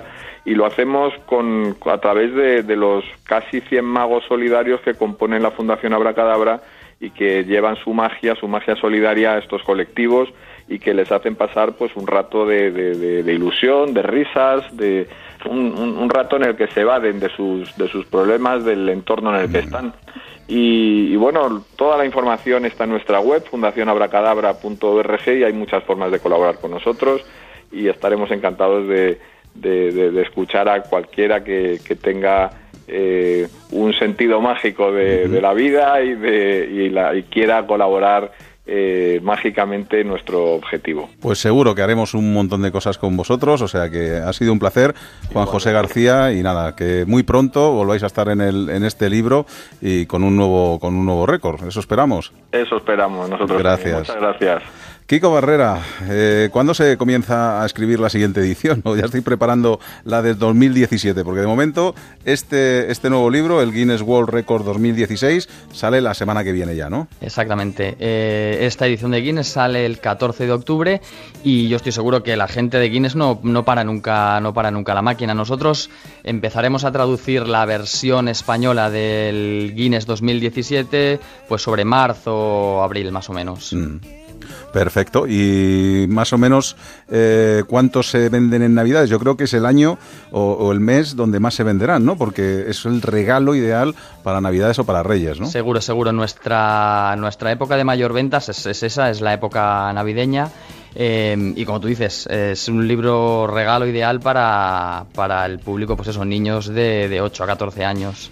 Kiko Barrera, que ha sido un placer y gracias por habernos acercado, bueno, estos cuantos eh, Guinness o estos cuantos eh, historias. eh, a mí me gusta mucho lo de la comida gigante que estoy viendo aquí, pues, pues desde el sándwich eh, más largo, pues yo que sé, con 40 pisos, la mayor cantidad de tacos, la escultura de chocolate más alta, la ración mayor de helado, en fin, que es una auténtica locura todo lo que podemos encontrar en este libro. Hasta la próxima, amigo, un abrazo. Muchas gracias a vosotros, un Hasta abrazo. luego, adiós. They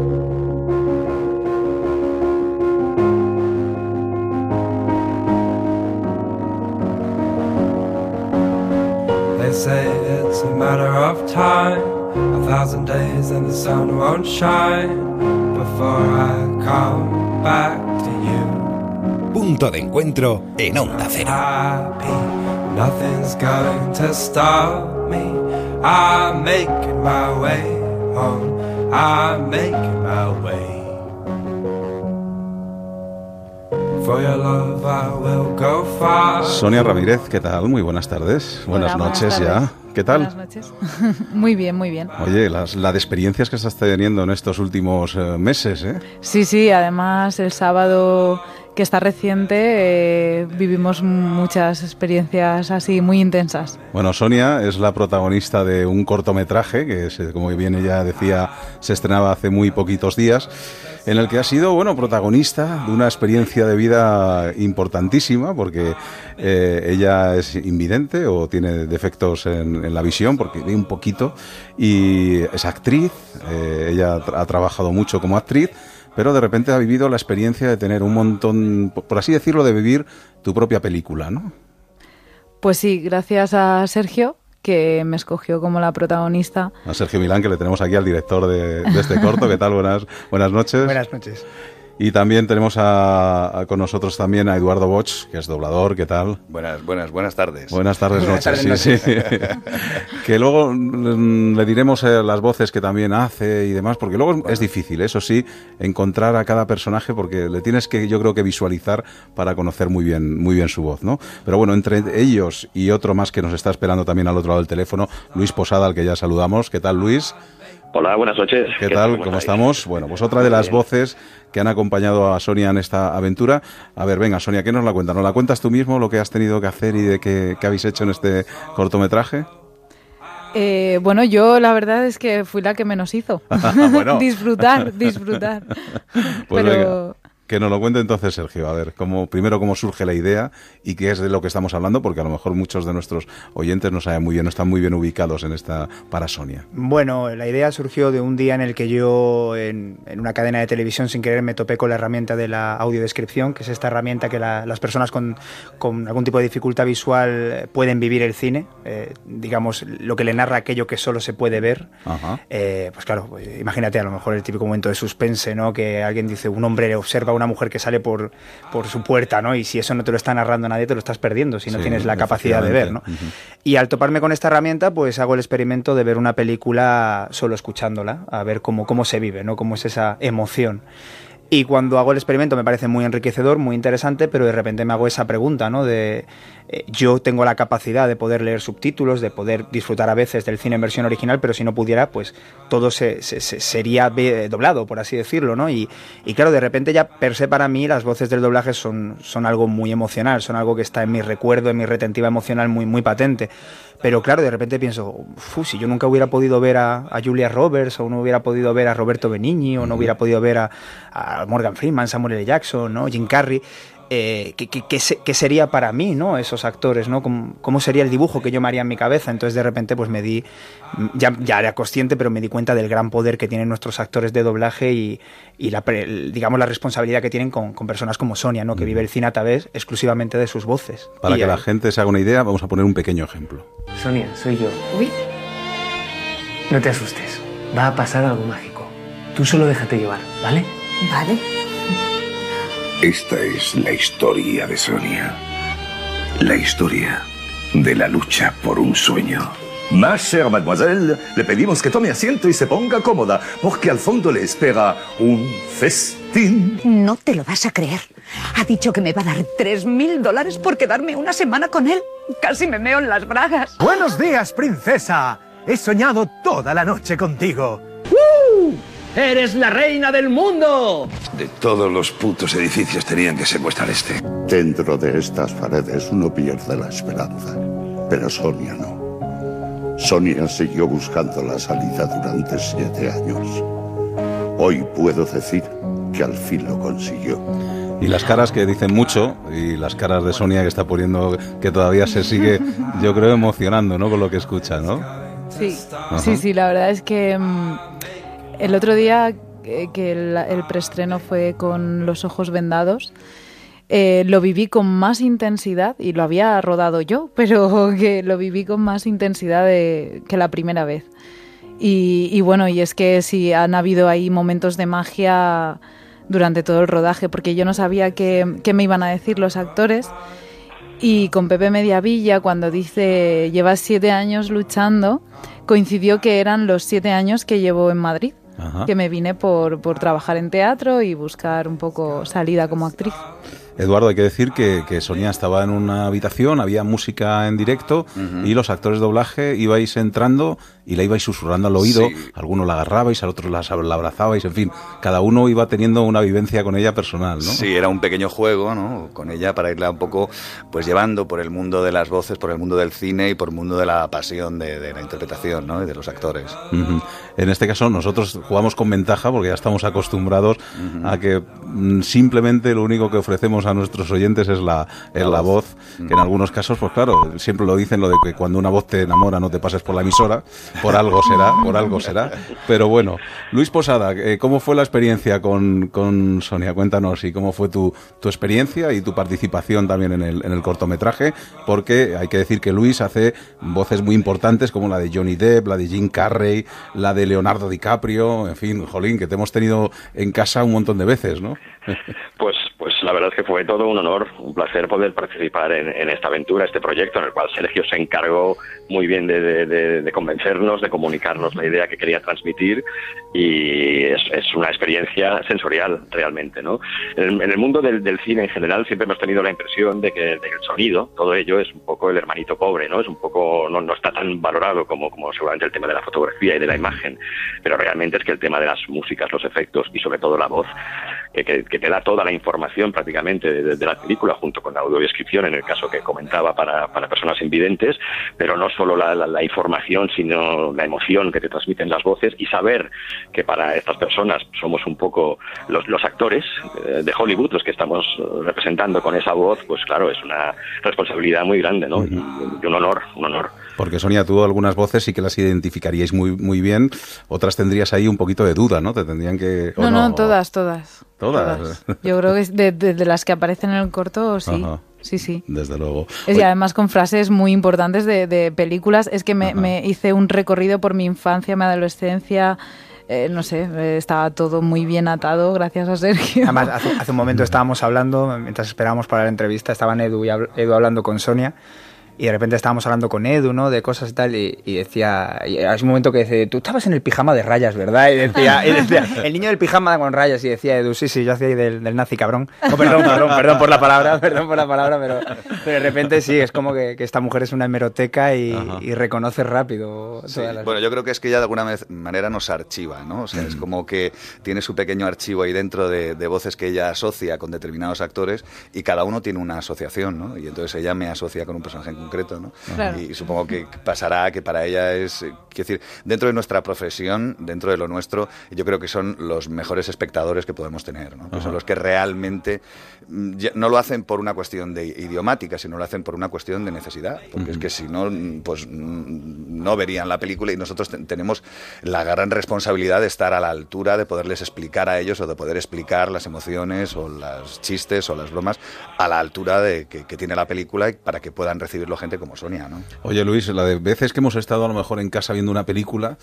y estás viendo al personaje y dices, ¿de, de quién es esta voz también? De esta voz, al final vas asociando y dices, pero si es que este también es eh, con otro tono, pero también es no sé quién, ¿no? Eso pasa muchísimo, ¿no? Es la gran suerte de que al ser también actores diferentes, con interpretaciones diferentes, sin que cambie esencialmente el color de nuestra voz, que es la que tenemos, pero sí que al cambiar de registro de, de personaje, pues facilita el poder hacer tomas diferentes. No es lo mismo poner la voz del capitán Jack Sparrow que, que irse con el Jim Carrey y por si no nos vemos luego, buenos días, buenas tardes y buenas noches. O pasarte luego al mundo publicitario con un te gusta conducir. Son registros que te permiten jugar tonos diferentes de, de tu propia voz. La voz es una, pero puedes jugar un poquito pues con nuestros agudos y los graves.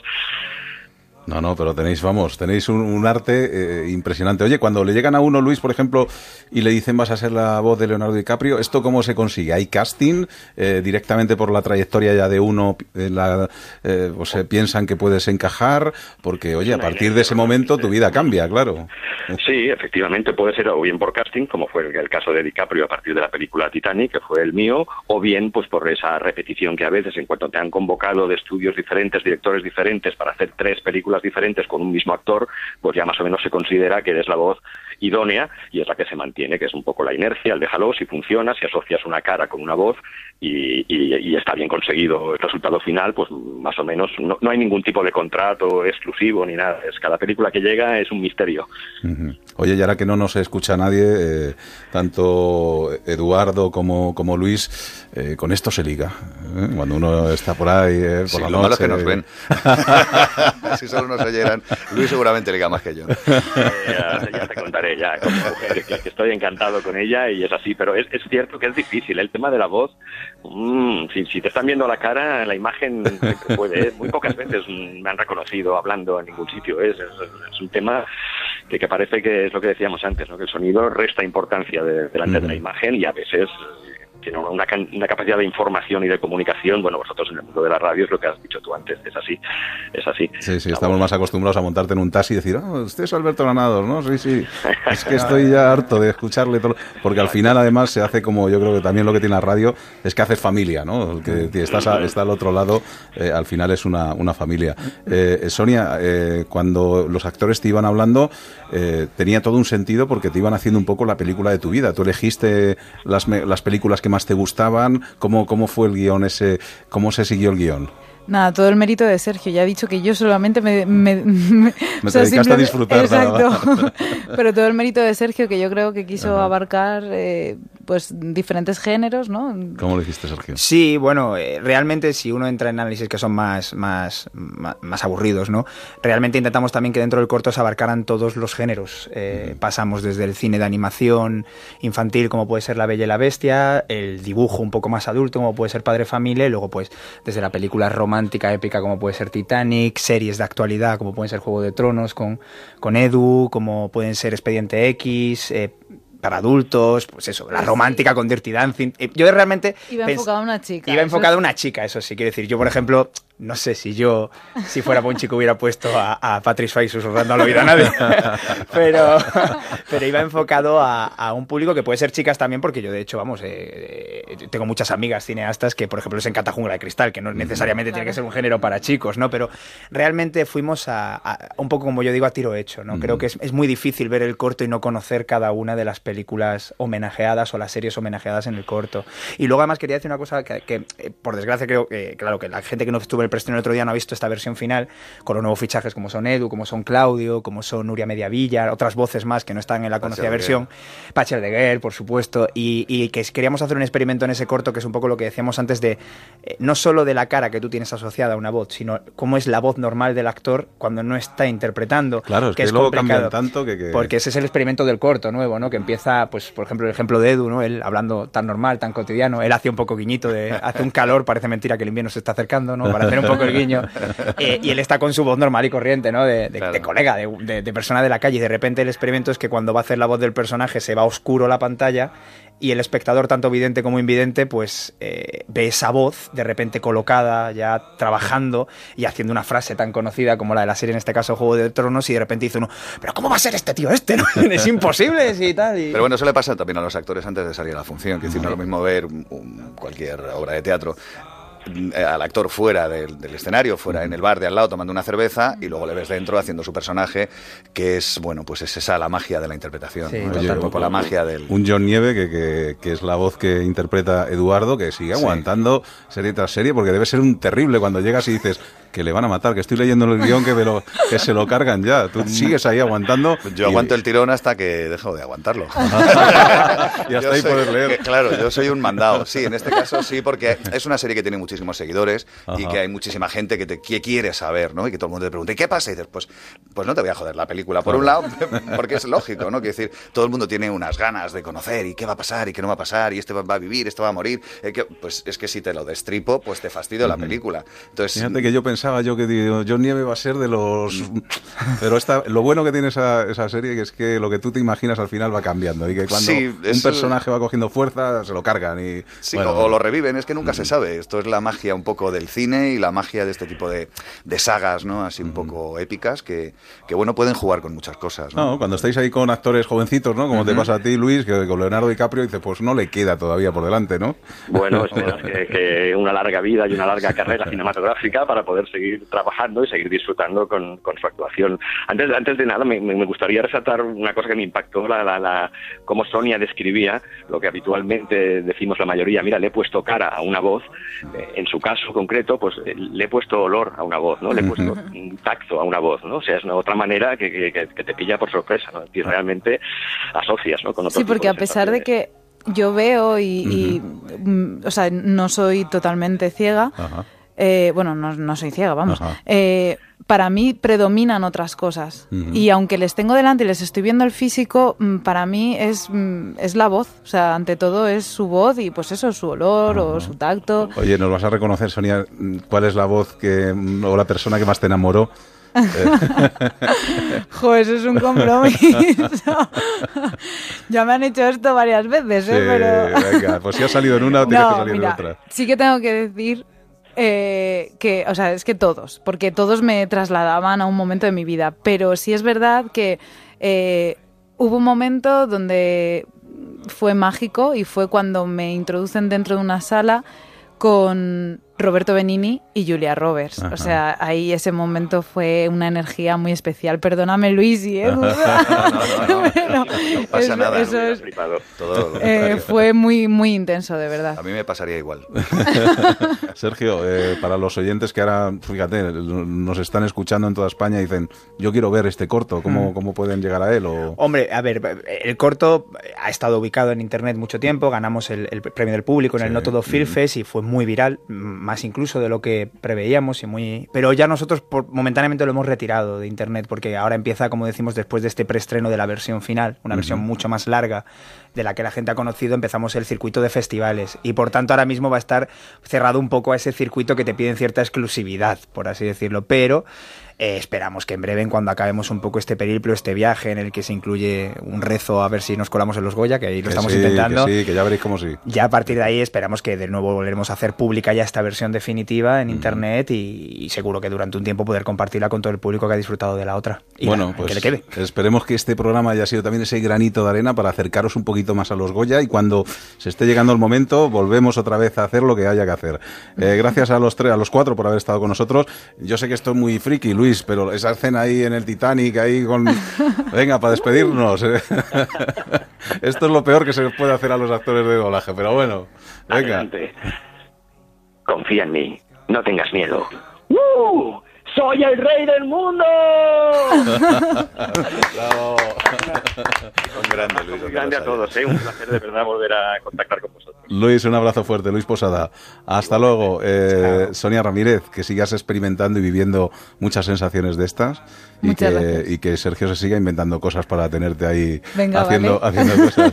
Ahí seguiremos, ahí seguiremos. Eduardo Bosch, muchas gracias también por haber Gracias estado con nosotros y que tu personaje se convierta en el protagonista indiscutible de la serie. Que se acerca la primavera en vez de que se acerque el invierno. Ah, chulo, chulo. Hasta luego. Adiós. Un abrazo, un abrazo a todos. Hasta un abrazo, luego. Luis. Punto de encuentro en Onda Cero. Alberto Granados. I'm at a payphone trying to call home all of my change I've spent on you. Where have the times gone, baby? It's wrong. Where are the plans we made for two? Yeah, I, I know it's hard to remember the people we used to be. It's even harder to picture that you're not here next to me. You say it's too late to make it, but is it too late to try? And in that time that you wasted, all of our bridges burned down. I've wasted my nights. You turned out. ¿Se imaginan tomarse una botella de vino que cueste 17.000 euros? Yo creo que me sentaría hasta mal. Dicen que es uno de los vinos más caros del mundo y la bodega la tenemos aquí en España, concretamente Las Perroñeras. Allí es donde se encuentra nuestro invitado Hilario García, que es el propietario de esta joya líquida. Buenas tardes, Hilario. Sí, buenas tardes. ¿Qué tal? ¿Cómo estás? Muy bien, muy bien. ¿Y ustedes? Pues estupendamente. Oye, encantados de poder charlar contigo, que te estás convirtiendo, yo creo, en el hombre de moda de nuestro país, ¿no? Porque eh, todo el mundo habla de ese, de ese vino y todo el mundo habla de tu bodega, ¿no? Pues bienvenido sea. Dicen que cuanta más gente hable bien, pues eh, fantástico y maravilloso. y todos de momento bien. Oye, para el que nos esté escuchando, eh, seguramente hay mucho oyente que dirá, Pero ¿cómo se puede pagar 17.000 euros por una botella de vino? Cuéntanos cuál es el secreto de haber conseguido eso. Bien, pues en un principio porque son eh, variedades únicas de aquellas que pues aguantaron la filosera y además se hacen pues una serie de inventos muy muy importantes eh, y los clientes más exclusivos del mundo lo que quieren es eso, lo más exclusivo. Eh, por ejemplo, este vino una vez de que se abre una botella pues no, no, no, no tiene ninguna depreciación, no se avinagra ni le, le sucede nada en semanas, en meses, incluso hasta cuatro años. Eso es algo único en el mundo, no hay Desde luego, ningún sí, sí. vino igual. También si lo ponemos en la copa y lo giramos hacia un lado, giramos hacia otro, tiene distintos sabores y distintos aromas. Tampoco existe nada en el mundo. Y luego parece ser que encanta, ¿no? Y por eso es por lo que el mercado, pues es el, el mercado es el que manda y es el que lleva pues esos precios a esos niveles. Claro, directamente es, es así de claro. No, no es lo que valga el vino, sino lo que alguien esté dispuesto por pagar, ¿no? Correcto, correcto, así es, eh, porque en un principio, bien, pues esos precios no se pusieron por parte de la bodega en un principio, lo que pasa es que al final, pues el mercado es el que decide y lo va todo eh, acoplando a lo que realmente es el mercado. Oye, Hilario, lo que son las casualidades, ¿no? Porque todo esto surge eh, porque tú no eres bodeguero de profesión de nacimiento, es decir, eh, tú eres economista y de repente, pues tras una enfermedad, decides cambiar tu vida y, bueno, el ozono es importante en tu recuperación y dices, ¿y por qué no aplicarlo a las viñas? Cuéntanos cómo, cómo es el inicio de todo esto. Pues es cierto, yo estuve durante 16 años de asesor fiscal con mis propios despachos y a raíz de una pues una patología muy importante, pues eh, bueno, pues tengo que dejar eh, la profesión y eh, bueno, pues eh, tengo que intentar dedicar todo mi tiempo pues a, ayudarme a mí mismo en mi, en mi salud. Y al final encuentro solución que por muchos sitios no la encontraba, la encuentro pues en un señor pues eh, un médico en la clínica eh, Ruber en Madrid de que me pone ozono y me comienza a solucionar los problemas. Ahí comienza mi curiosidad. Mi curiosidad es montar un laboratorio, investigar más sobre el ozono y bueno, pues se descubren muchísimas cosas, no solo ya del ozono, sino de multitud de otras cosas para aplicar también a unas eh, también que lo hacemos en clínicas mías privadas también donde lo estamos aplicando para curar múltiples patologías.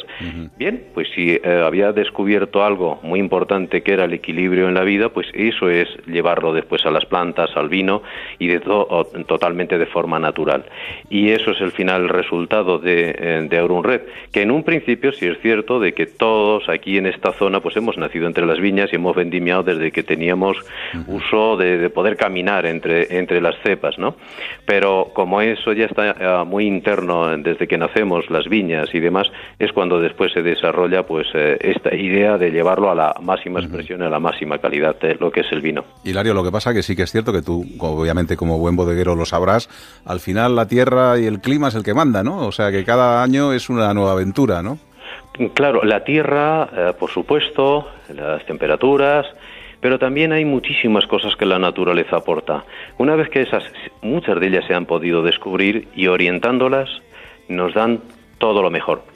Quiere decirse, si por ejemplo nos vienen vientos en un estado pues eh, iónico que no son los buenos, pues debemos de ayudar a que eh, haya un intercambio iónico correcto. Por ejemplo, por ejemplo, tenemos un medicamento maravilloso y gratuito que es el oxígeno, que elimina las enfermedades. Pues para eso, por ejemplo, las elevamos más las plantas, se quita toda la parte de abajo y que corra ese oxígeno por la parte de debajo y elimina patologías. Esas mismas fuerzas de la naturaleza que te ayudan, pues lo que debemos de hacer es encauzarlas y ayudarles a que nos ayuden a muchísimo más. Así que pues es, es en definitiva eso, ¿no? No solamente el terreno, que lo es, eh, sino también ayudar a todo aquello que nos puede aportar la propia naturaleza. Eh, tenéis tres categorías de vino, ¿no? El Aurum Red Serie Oro, el Aurum Red Serie Plata y el Sauvignon Blanc. Eh, cada uno, bueno, pues eh, con, con no muchas botellas, ¿no? Porque fíjate, de la primera se- unas 300 al año, el segundo 6.000 y del, del Sauvignon Blanc unas 3.000, ¿no? Así es cierto, son tres eh, categorías, la de eh, la serie oro, que son nada más que 300 botellas, las cuales solamente salen, se reservan, esas no están en el mercado nunca, se reservan máximo 150 botellas, de las que son las serie oro, esas de 17.000 euros, y luego pues hay 6.000 botellas de otro tinto también, que es una serie plata, la cual solamente sale en el mercado 3.000, y las otras 3.000 se guardan para muchísimos años. Que esas ya son precios más, más aceptables. Y, ah, y el blanco, por supuesto, el blanco son 3.000 botellas en todos los años al mercado. Oye, Hilario, pero tú no puedes hacer lo que hacen tus compañeros bodegueros, que es que cuando llega a lo mejor una visita, o llega un periodista, o llega algún amigo, pues decir, oye, vamos a abrir unas botellas y, y- y hacemos aquí una catita o probamos algunas, ¿no? Es que Tienes una gran intención, una gran intención. es- eso no se podrá hacer, porque si cada ronda eh, vale lo que vale, Dios mío, ¿no? Para eso está el blanco.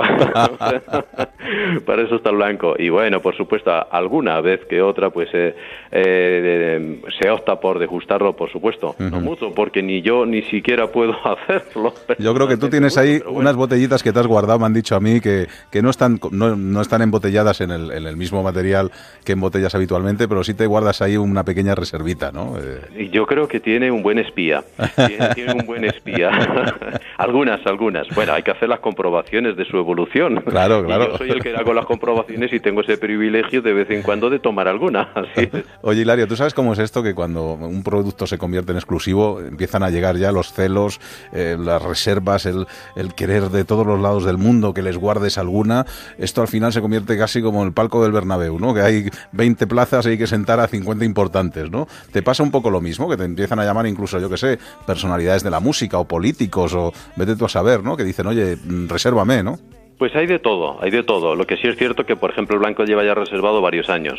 Ah, también ha habido incluso ofertas de la compra de todas las cosechas para muchísimos años. Eso mm, ni se permite. Eh, hay que, eh, yo es algo muy personal, algo que quiero realmente transmitir y que, y que quiero tenerlo yo siempre, eh, pues eh, para poderlo disfrutar y, y poder compartir con aquella gente que quiera degustar el vino y no dejarlo en manos ni de empresas, ni multinacional, ni muchísimo menos. Pero lo que es, por supuesto que personalmente sí llegan de todo tipo, aunque eh, por supuesto la serie oro no hay eh, miles de personas esperando en cola, eso es normal.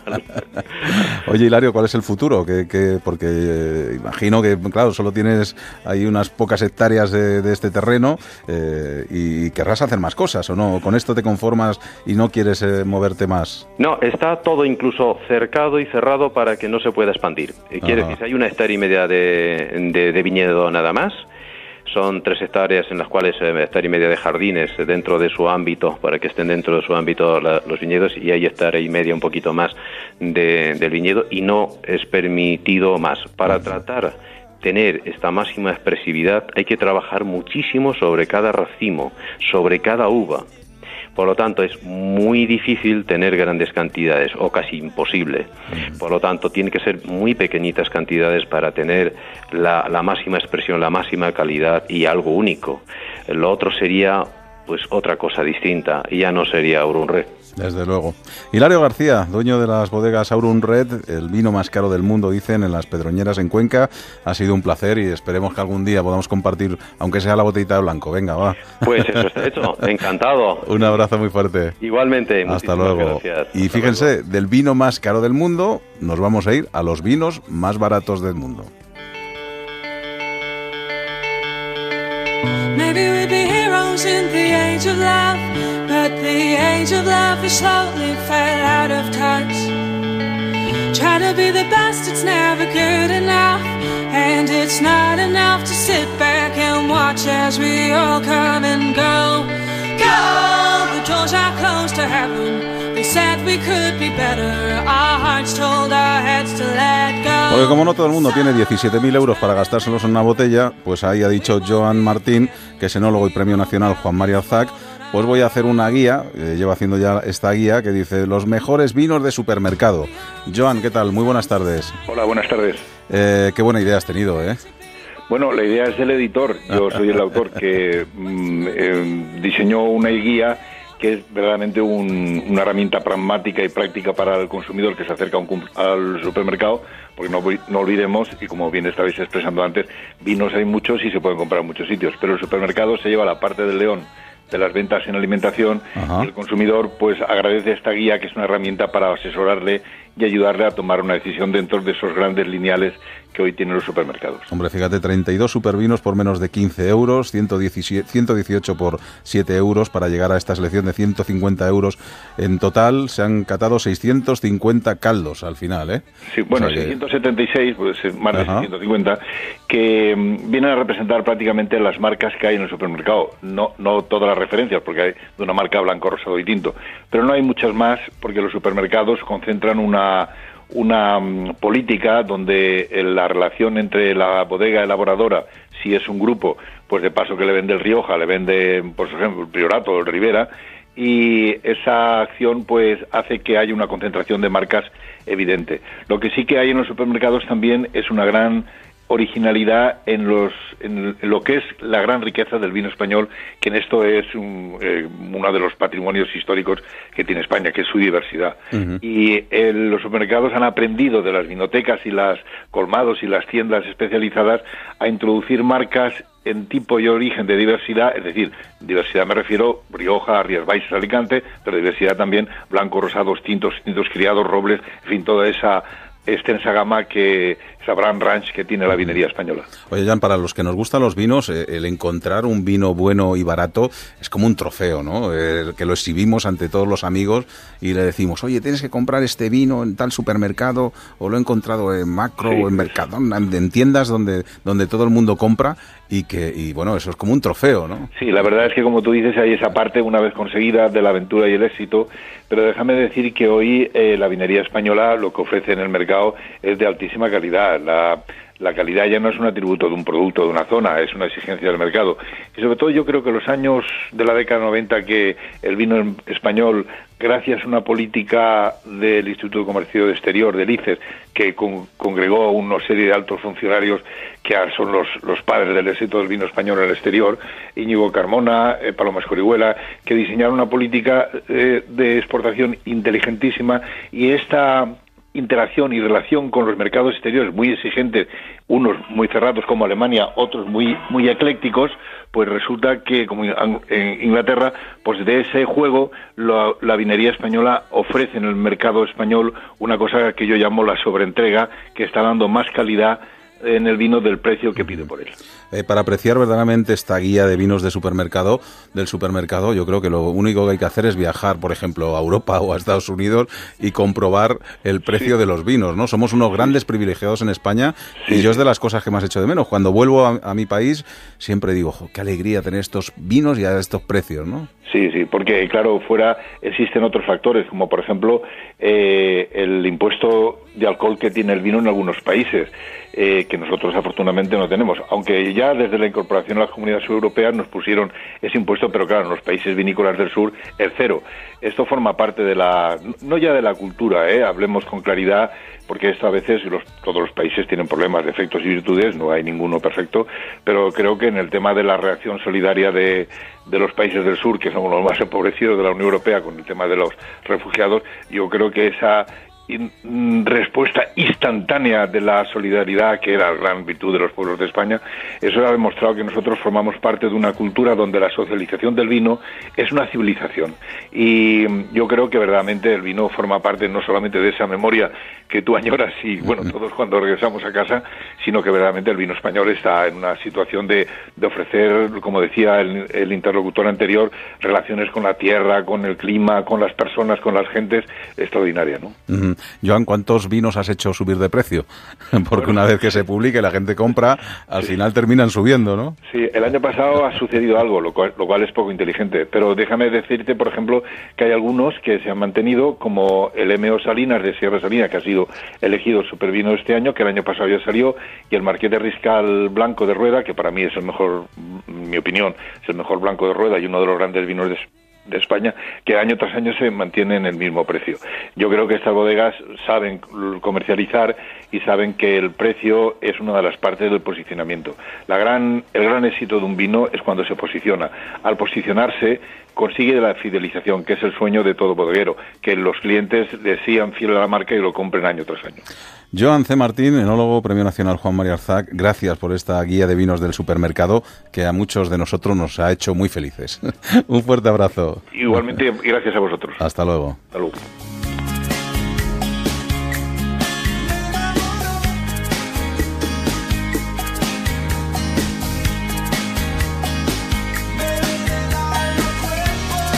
Pues este punto de encuentro se traslada a no se sabe cuándo, no se sabe qué día, no se sabe qué hora, pero en algún otro momento seguramente que nos volveremos a encontrar, porque si le gusta la radio, si le gusta pasar un rato entretenido aprendiendo cosas, al final en algún momento nos tendremos que volver a encontrar. Ha sido un placer, saludos de Alberto Granados, que en alguna ocasión les volverá a acompañar. Si usted está en Madrid, eh, ya saben que nos escuchamos de lunes a viernes en aquí en la onda de 7 a 8 de la tarde y que si usted está fuera pues también nos puede escuchar porque a través de internet y de la app de Onda Cero lo puede hacer. Ha sido un placer, se me ha hecho cortísimo el programa, espero que usted también y que ahora mismo si está en esas carreteras regresando a casa, por favor, mucha precaución. Hasta luego.